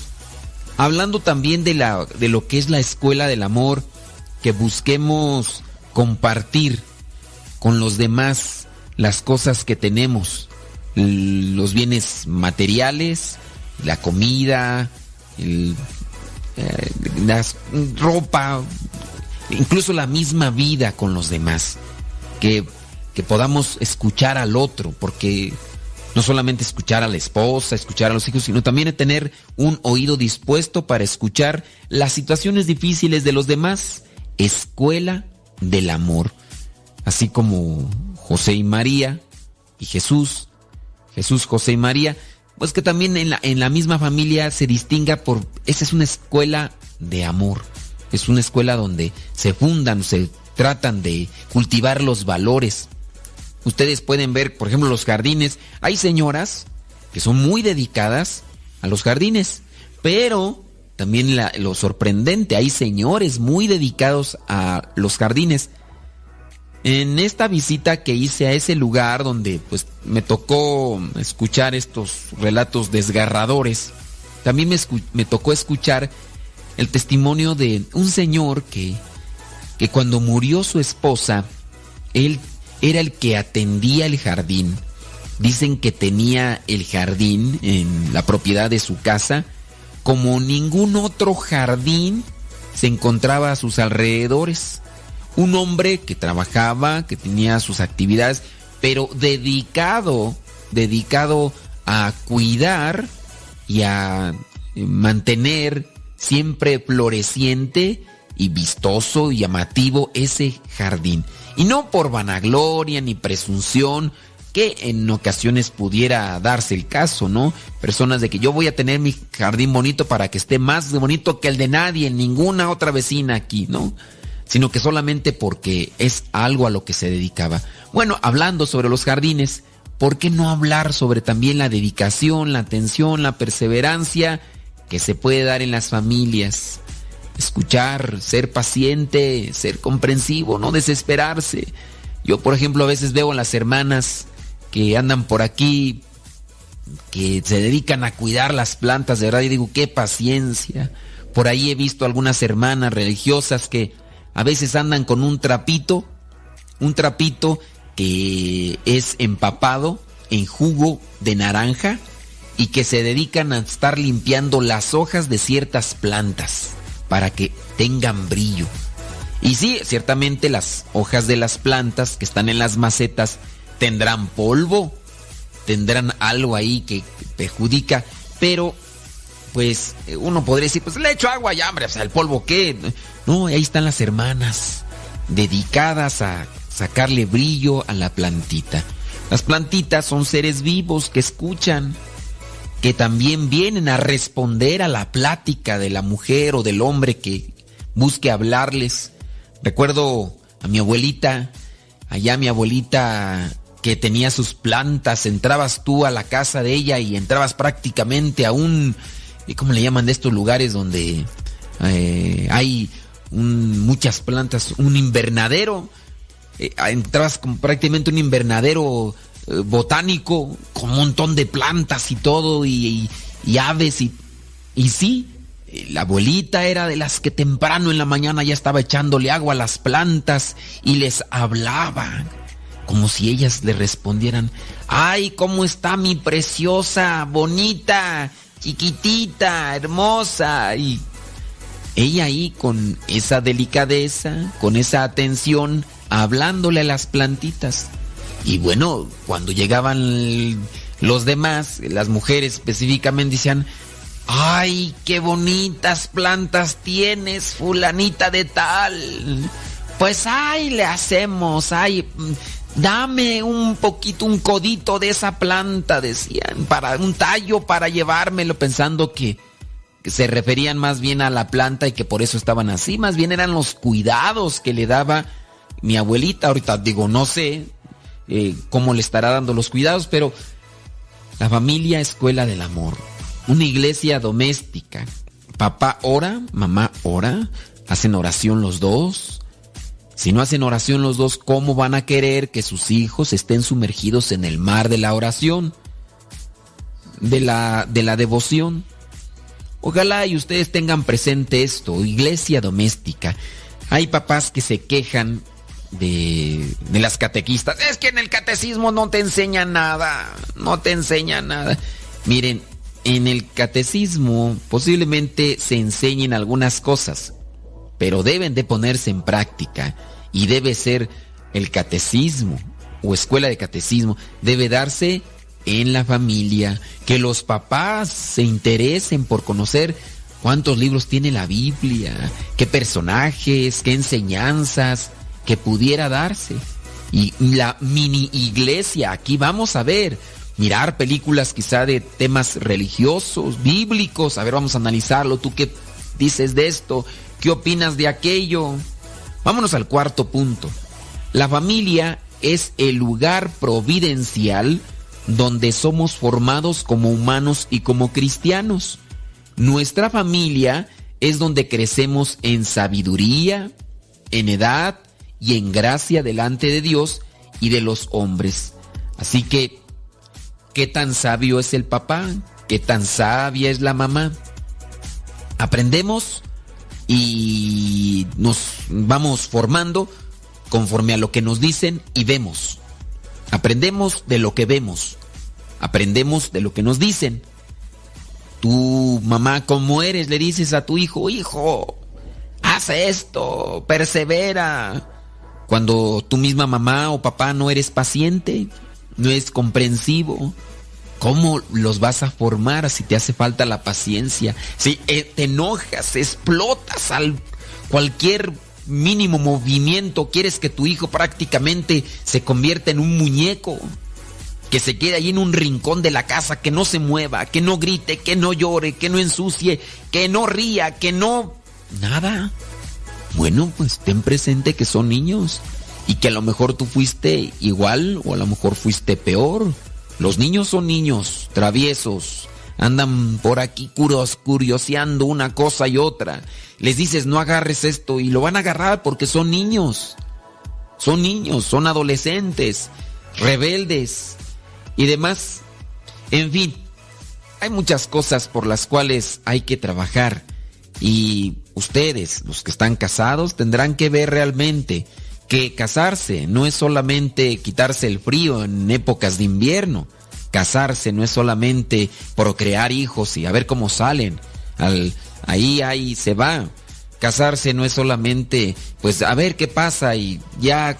No, casarse es incluso comprometerse y no dejarse llevar solamente por los sentimientos, las emociones, los placeres que se pudieran sentir o tener en cierto momento, sino dedicarse a trabajar para el bien de la iglesia, de la sociedad teniendo presente que al ser una familia, la célula de la sociedad, ok, ¿qué tipo de célula quieres que sea? ¿Qué tipo de iglesia doméstica quieres que sea? ¿Qué tipo de mini iglesia quieres que sea? Tendrás que trabajar en lo que sería la formación de los valores, pero si nos dejamos llevar por nuestras debilidades, nuestros vicios, nuestro mal carácter, y conforme va pasando el tiempo, más intolerantes somos, más enojones, gritones, necios, más exagerados, más incomprensibles, intolerantes. ¿Cómo podemos decir que hemos crecido, que hemos avanzado? ¿A qué nos invita la fiesta de la Sagrada Familia? Nos invita a recibir, a vivir y proclamar la verdad y la belleza de la familia según el plan de Dios. La familia es una comunión íntima de vida y amor, fundada en el matrimonio entre un hombre y una mujer.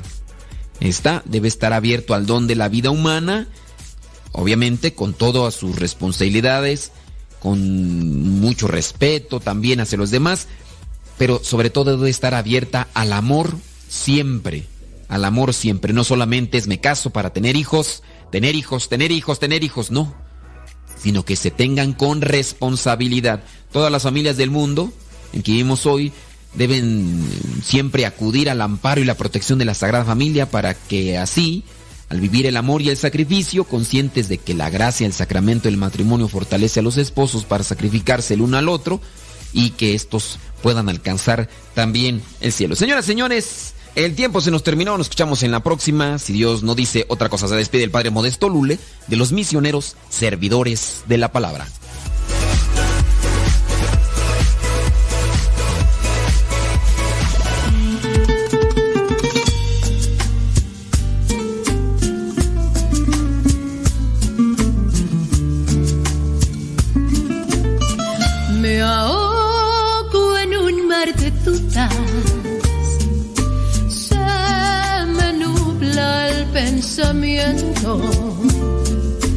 La tristeza no me deja.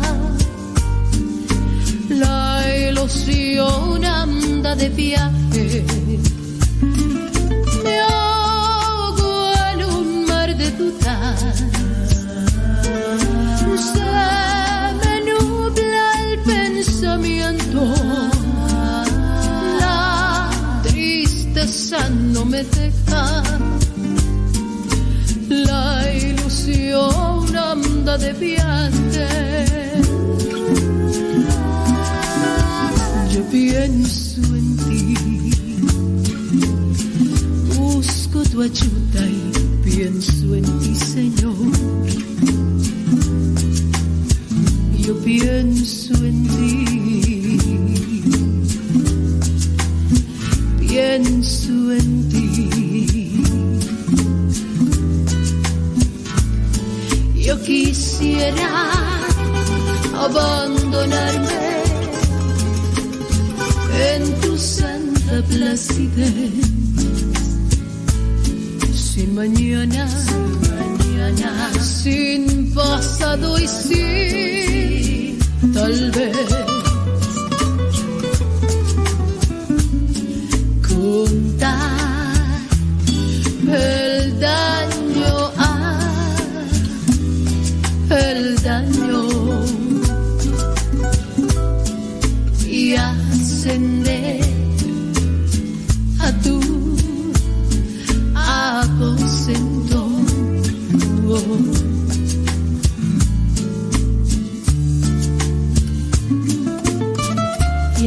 recorrer hacia ti, Señor, conocer el paraíso que has prometido, encontrar en tu regazo mi refugio y en tu hombro el descanso a mi dolor. Si no fuera por ti, Dios de amor, ¿qué habría sido de mí?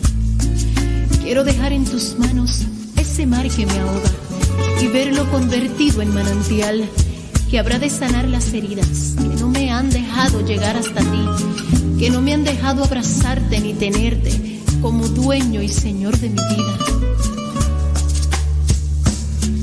Yo quisiera abandonarme en tu santa placidez. Sin mañana, mañana, sin pasado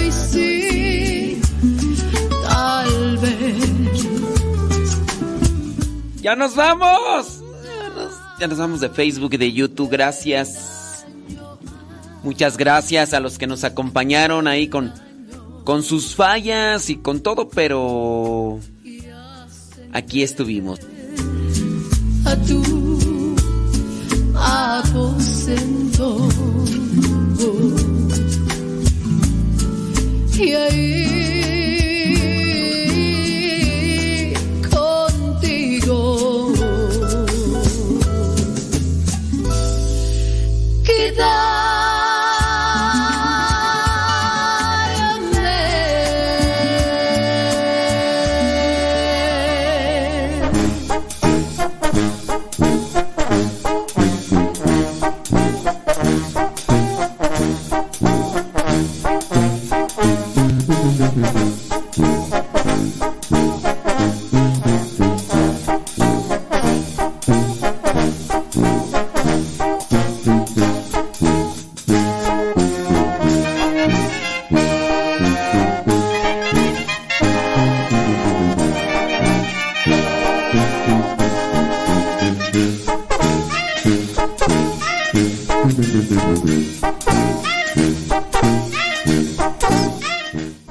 A los que nos acompañaron.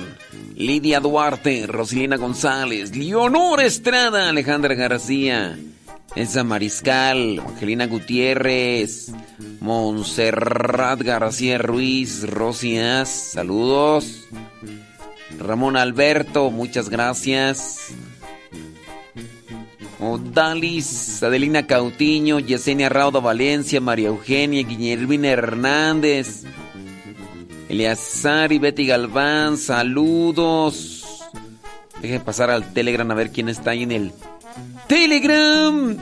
Tum, tum, tum. Ahí, saludos a Rosa Escalante. Gracias. Rosalía. Ándele pues. Súbale la radio. Carmela Viña, ya se, ya Carmela Viña.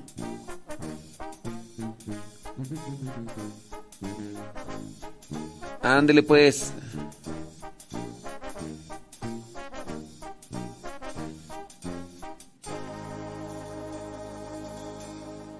Ah.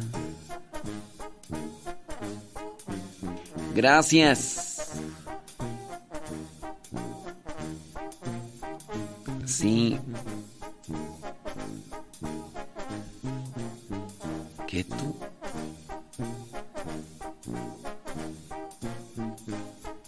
Pues. Ándele Carmela Viña. Que Dios la bendiga y... Bueno, nos vamos a despedir de Facebook y de YouTube, ¿eh? Pero acá en Radio Cepa seguimos. Aida Ruiz, saludos. ¿En dónde? Texcoco, Guadalajara. La Chabela. Preparando un caldito de pollo para su hija que hoy sale del hospital. Se acostumbraba a eso, ¿verdad? Bueno, no sé si todavía, pero se acostumbraba a eso. Me acuerdo en aquel, ¿qué? 6 de enero, que dio a luz mi mamá a, Paco, Paco alias Francisco, que pues a mí me sorprendió porque me dijeron, vas a ir a, vas a, ir a Cámbaro, pues es el pueblo, ¿no? Y yo no la quería que digo, yo, sí, pues tú ya, ya sabes más o menos.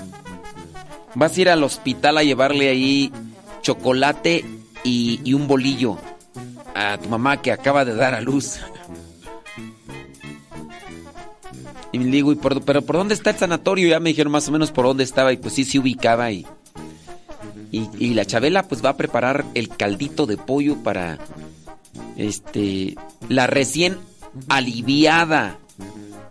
Ándele pues, sí. Así se les dice, ¿verdad?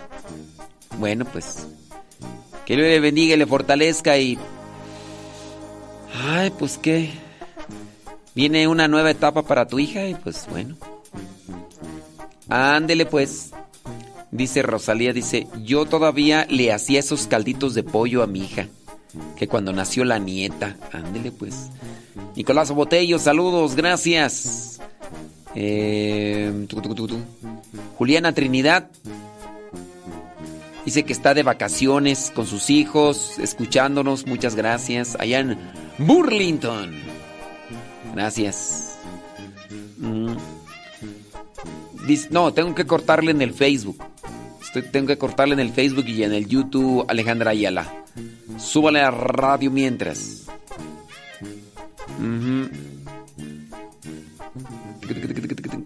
Mire, dice. Salud, dice bli. Dice Susana Hernández. Nos están escuchando, pero no dice dónde. Nomás dice acá lo estamos escuchando, pero no dice dónde. No, no dice dónde. Bueno, muchas gracias, Susana Hernández. Thank you.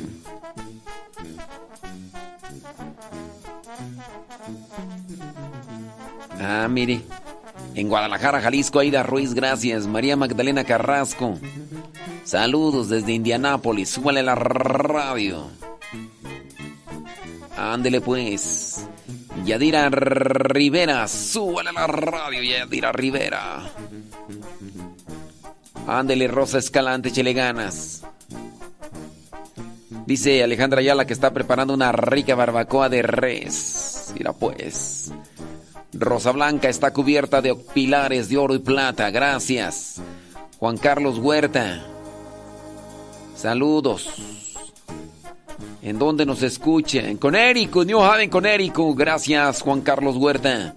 Súbala la radio. Gracias. Susi Malespín.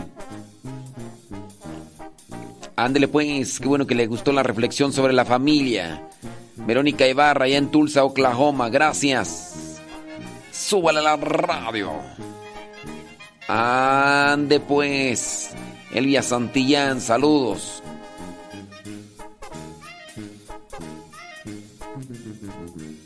Ándele. Dice sobre los ayunos, ya que una conocida me dice del ayuno de Daniel. ¿Cuál Daniel? Otro de Pablo. Otro de la Virgen. Y no me acuerdo del otro. ¿Será esto correcto? El de Daniel es puros vegetales, otro de pan y agua. Y otro de solo Eucaristía. Pues mira, este, yo te puedo decir mejor que trates de, de analizar bien tus ayunos con, con el sacerdote y no te dejes de llevar por gente que a lo mejor no está muy bien dentro de la fe. Porque dice, acá esta persona dice que una conocida le dijo que el ayuno de Daniel, que el ayuno de Pablo, que el ayuno de, que el ayuno de la Virgen de Meyugori. Pues yo pienso que a veces nada más son modalidades, pero el ayuno es un ofrecimiento y un sacrificio. Un ofrecimiento y un, un sacrificio en los ayunos. Pero los ayunos tienen que ir acompañados de una oración y una reflexión. Si esos ayunos no van acompañados de una oración y una reflexión, pues déjame decirte que a su vez, pues nada más son formas de de hacer dieta. Sí, son formas de hacer dieta.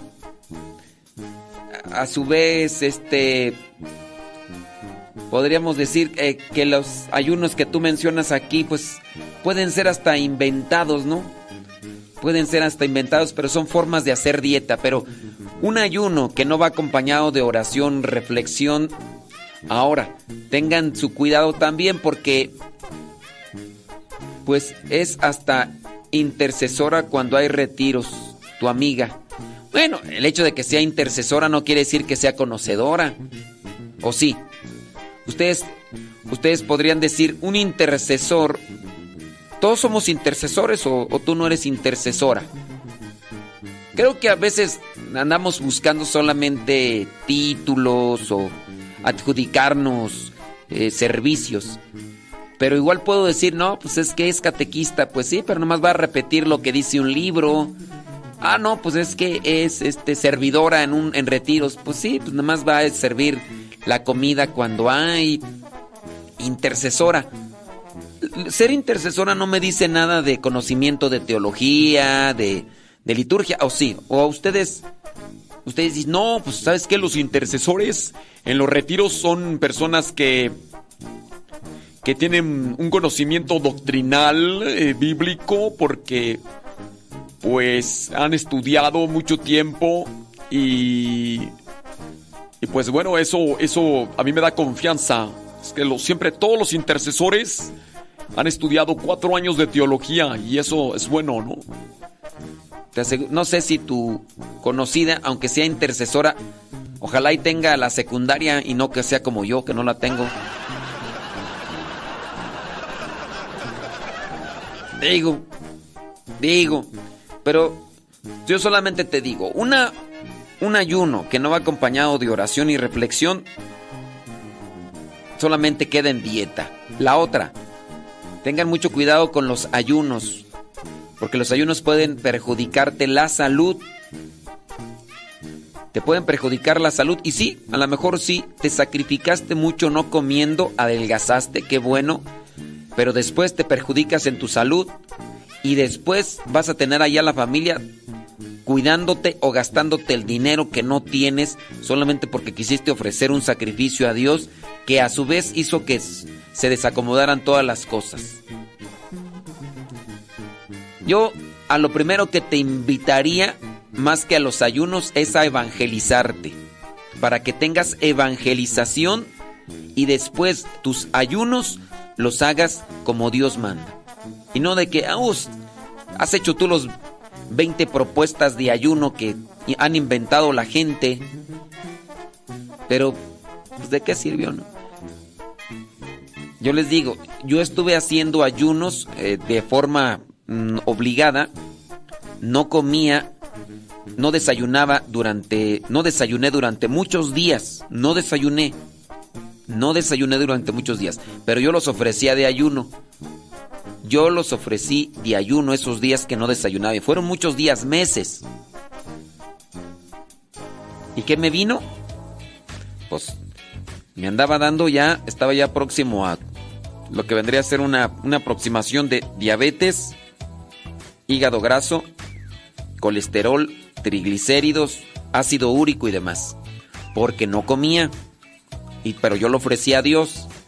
Y el ácido úrico me llegó al tope a punto de afectarme en mi organismo. El triglicéridos también, porque el cuerpo retiene. Entonces, aunque tu conocida, no sé quién sea, sea intercesora, lo que yo como sacerdote te podría decir, mira, mejor vente, vente a un retiro bíblico. Vente a un retiro bíblico, toma los cuatro, los cuatro cursos bíblicos. Yo más que andarte invitando a hacer ayuno, yo te invitaría a evangelizarte. Dios quiere una conversión. Misericordia quiero y no sacrificios, conocimiento de Dios más que holocausto, dice la misma palabra de Dios. Misericordia quiero y no sacrificios. Muy sacrificada, muy acá. Y yo te invito primero a la evangelización. Vente a los retiros. ¿Quieres hacer ayunos tú? Está bien. Yo no te digo que no los hagas. Pero vente primero a los cursos bíblicos. Vente a, los, a tomar los retiros. Conoce la palabra de Dios. Conoce la doctrina. Conoce la Sagrada Escritura. Y ya después de, del tiempo que se necesite que para que te formes, ahora sí te invito a ayunar. Si quieres tú todos los viernes, haz un ayuno eh, parcial. Andan ahí agarrando modas que, que el ayuno de Pablo, que el ayuno de Daniel, que... No, vénganse mejor. Yo, más que andar allá recomendando ayunos, yo recomiendo más evangelización. Y eso ayuda más para la conversión. Ayuna, ayunan y luego te pones toda enferma. Yo por poquito y me, dan esas enfermedades o diabetes o triglicéridos o, colesterol y ya después vienen los gastos de dinero que mejor se hubiera utilizado para la evangelización ahora y por andar ahí nada más. Entonces tenga mucho cuidado. Mucho cuidado.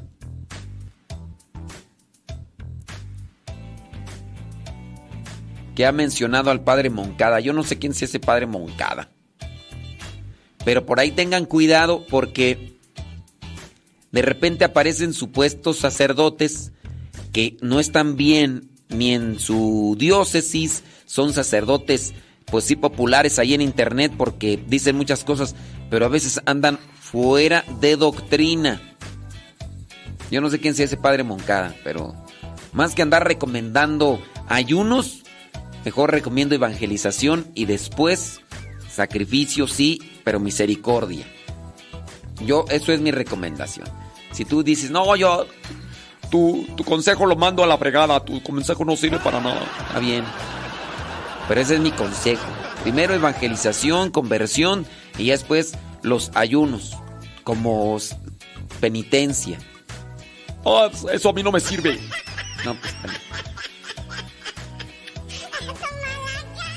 ¿Qué es diezmar? Pues dar un diezmo. Personas que ayunan a diferentes tipos de acciones, ayudan a diferentes tipos de acciones y gente que cree necesitar. ¿Se considera diezmo? Pues diezmo es dar una ofrenda. Diezmo es, con base al conocimiento bíblico, es dar el 10% de lo que de lo que ganas, de lo que tienes. Eso es diezmar. Y si la gente quiere dar el diezmo, pues bueno, tendría que. Oye, ya están llegando preguntas, pero ya dije que ya me iba a ir. Hubieran llegado hace rato, pero no llegaron hace rato. Sí. Ándeles pues. Son las 11 con 39. Gracias, muchas gracias. Es que me hubieran preguntado de hace rato, pero hasta ahorita ya cuando ya me iba a despedir. ¿Por qué? ¿Por qué son así? ¿Por qué son así? Bueno, ya nos despedimos de Facebook y de YouTube. Gracias.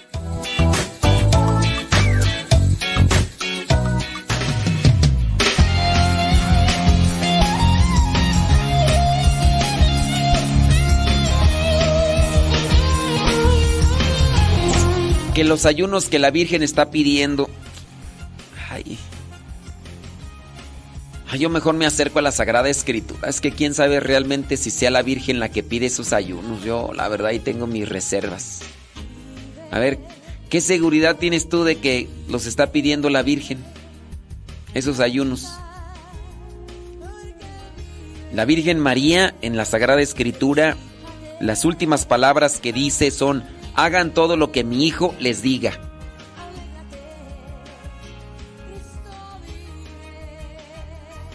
Entonces, no sé, yo que la Virgen dijo.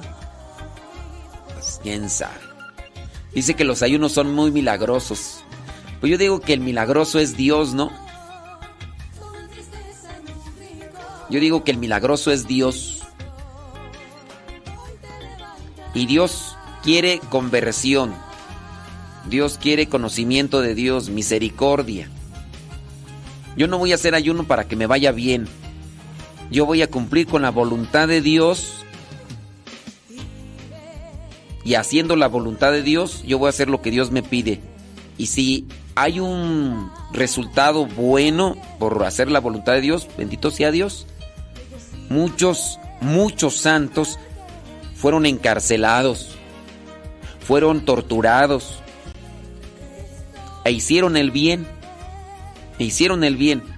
Podemos decirle a la luz de los ojos así del mundo que muchos santos ayunaron y te aseguro que ayunaron más que tú y que yo. Muchos santos fueron torturados, fueron martirizados de una manera difícil. Y entonces, este, podríamos decir que no les fue, no les fue bien. Entonces, eh, decir que los ayunos son milagrosos está muy este tendenciosa esa esa pronunciación, ¿eh? El ayuno nos acerca más a la penitencia, a la santidad. No. Es que el, el ayuno no es no es santidad.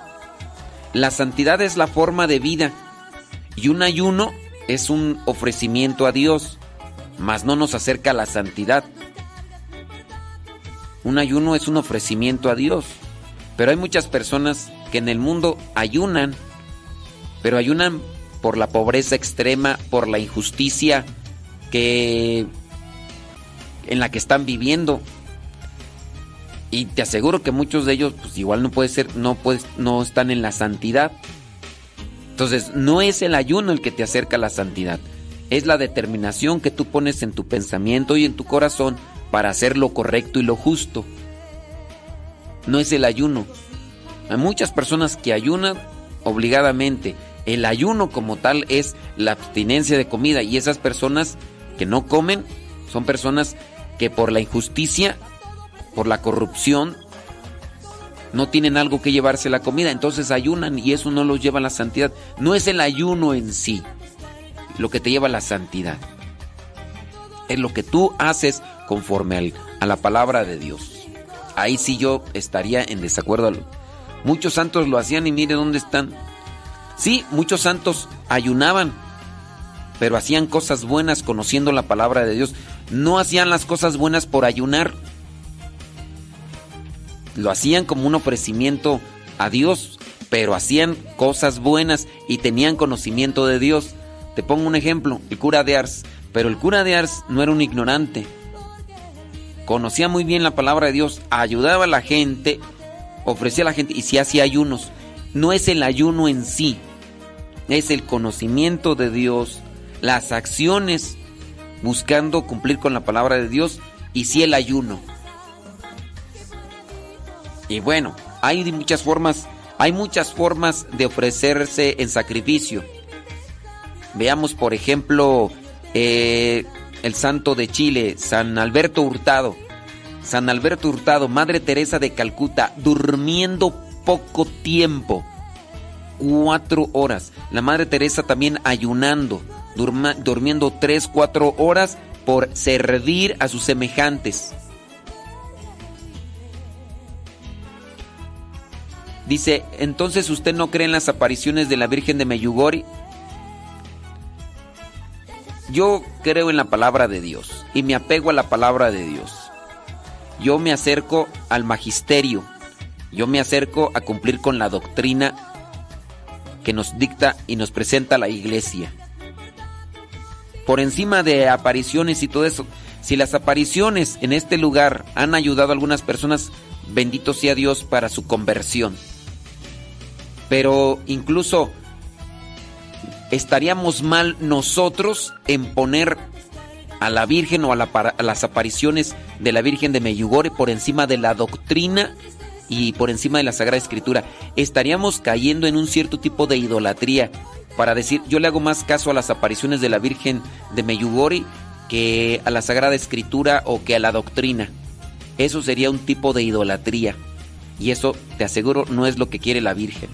Si tú por encima del magisterio y todo eso le estás poniendo más atenciones a, a lo que dicen allá las personas en Meyugori que a lo que dice la Sagrada Escritura, que a lo que dice el magisterio, que a lo que dice el derecho canónico, que a lo que dice la doctrina, eso, eso es un tipo de idolatría.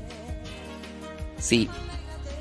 Yo mejor me acerco a lo que dice la Sagrada Escritura, me acerco a lo que dice la doctrina, me acerco a lo que dice el magisterio y busco vivirlo.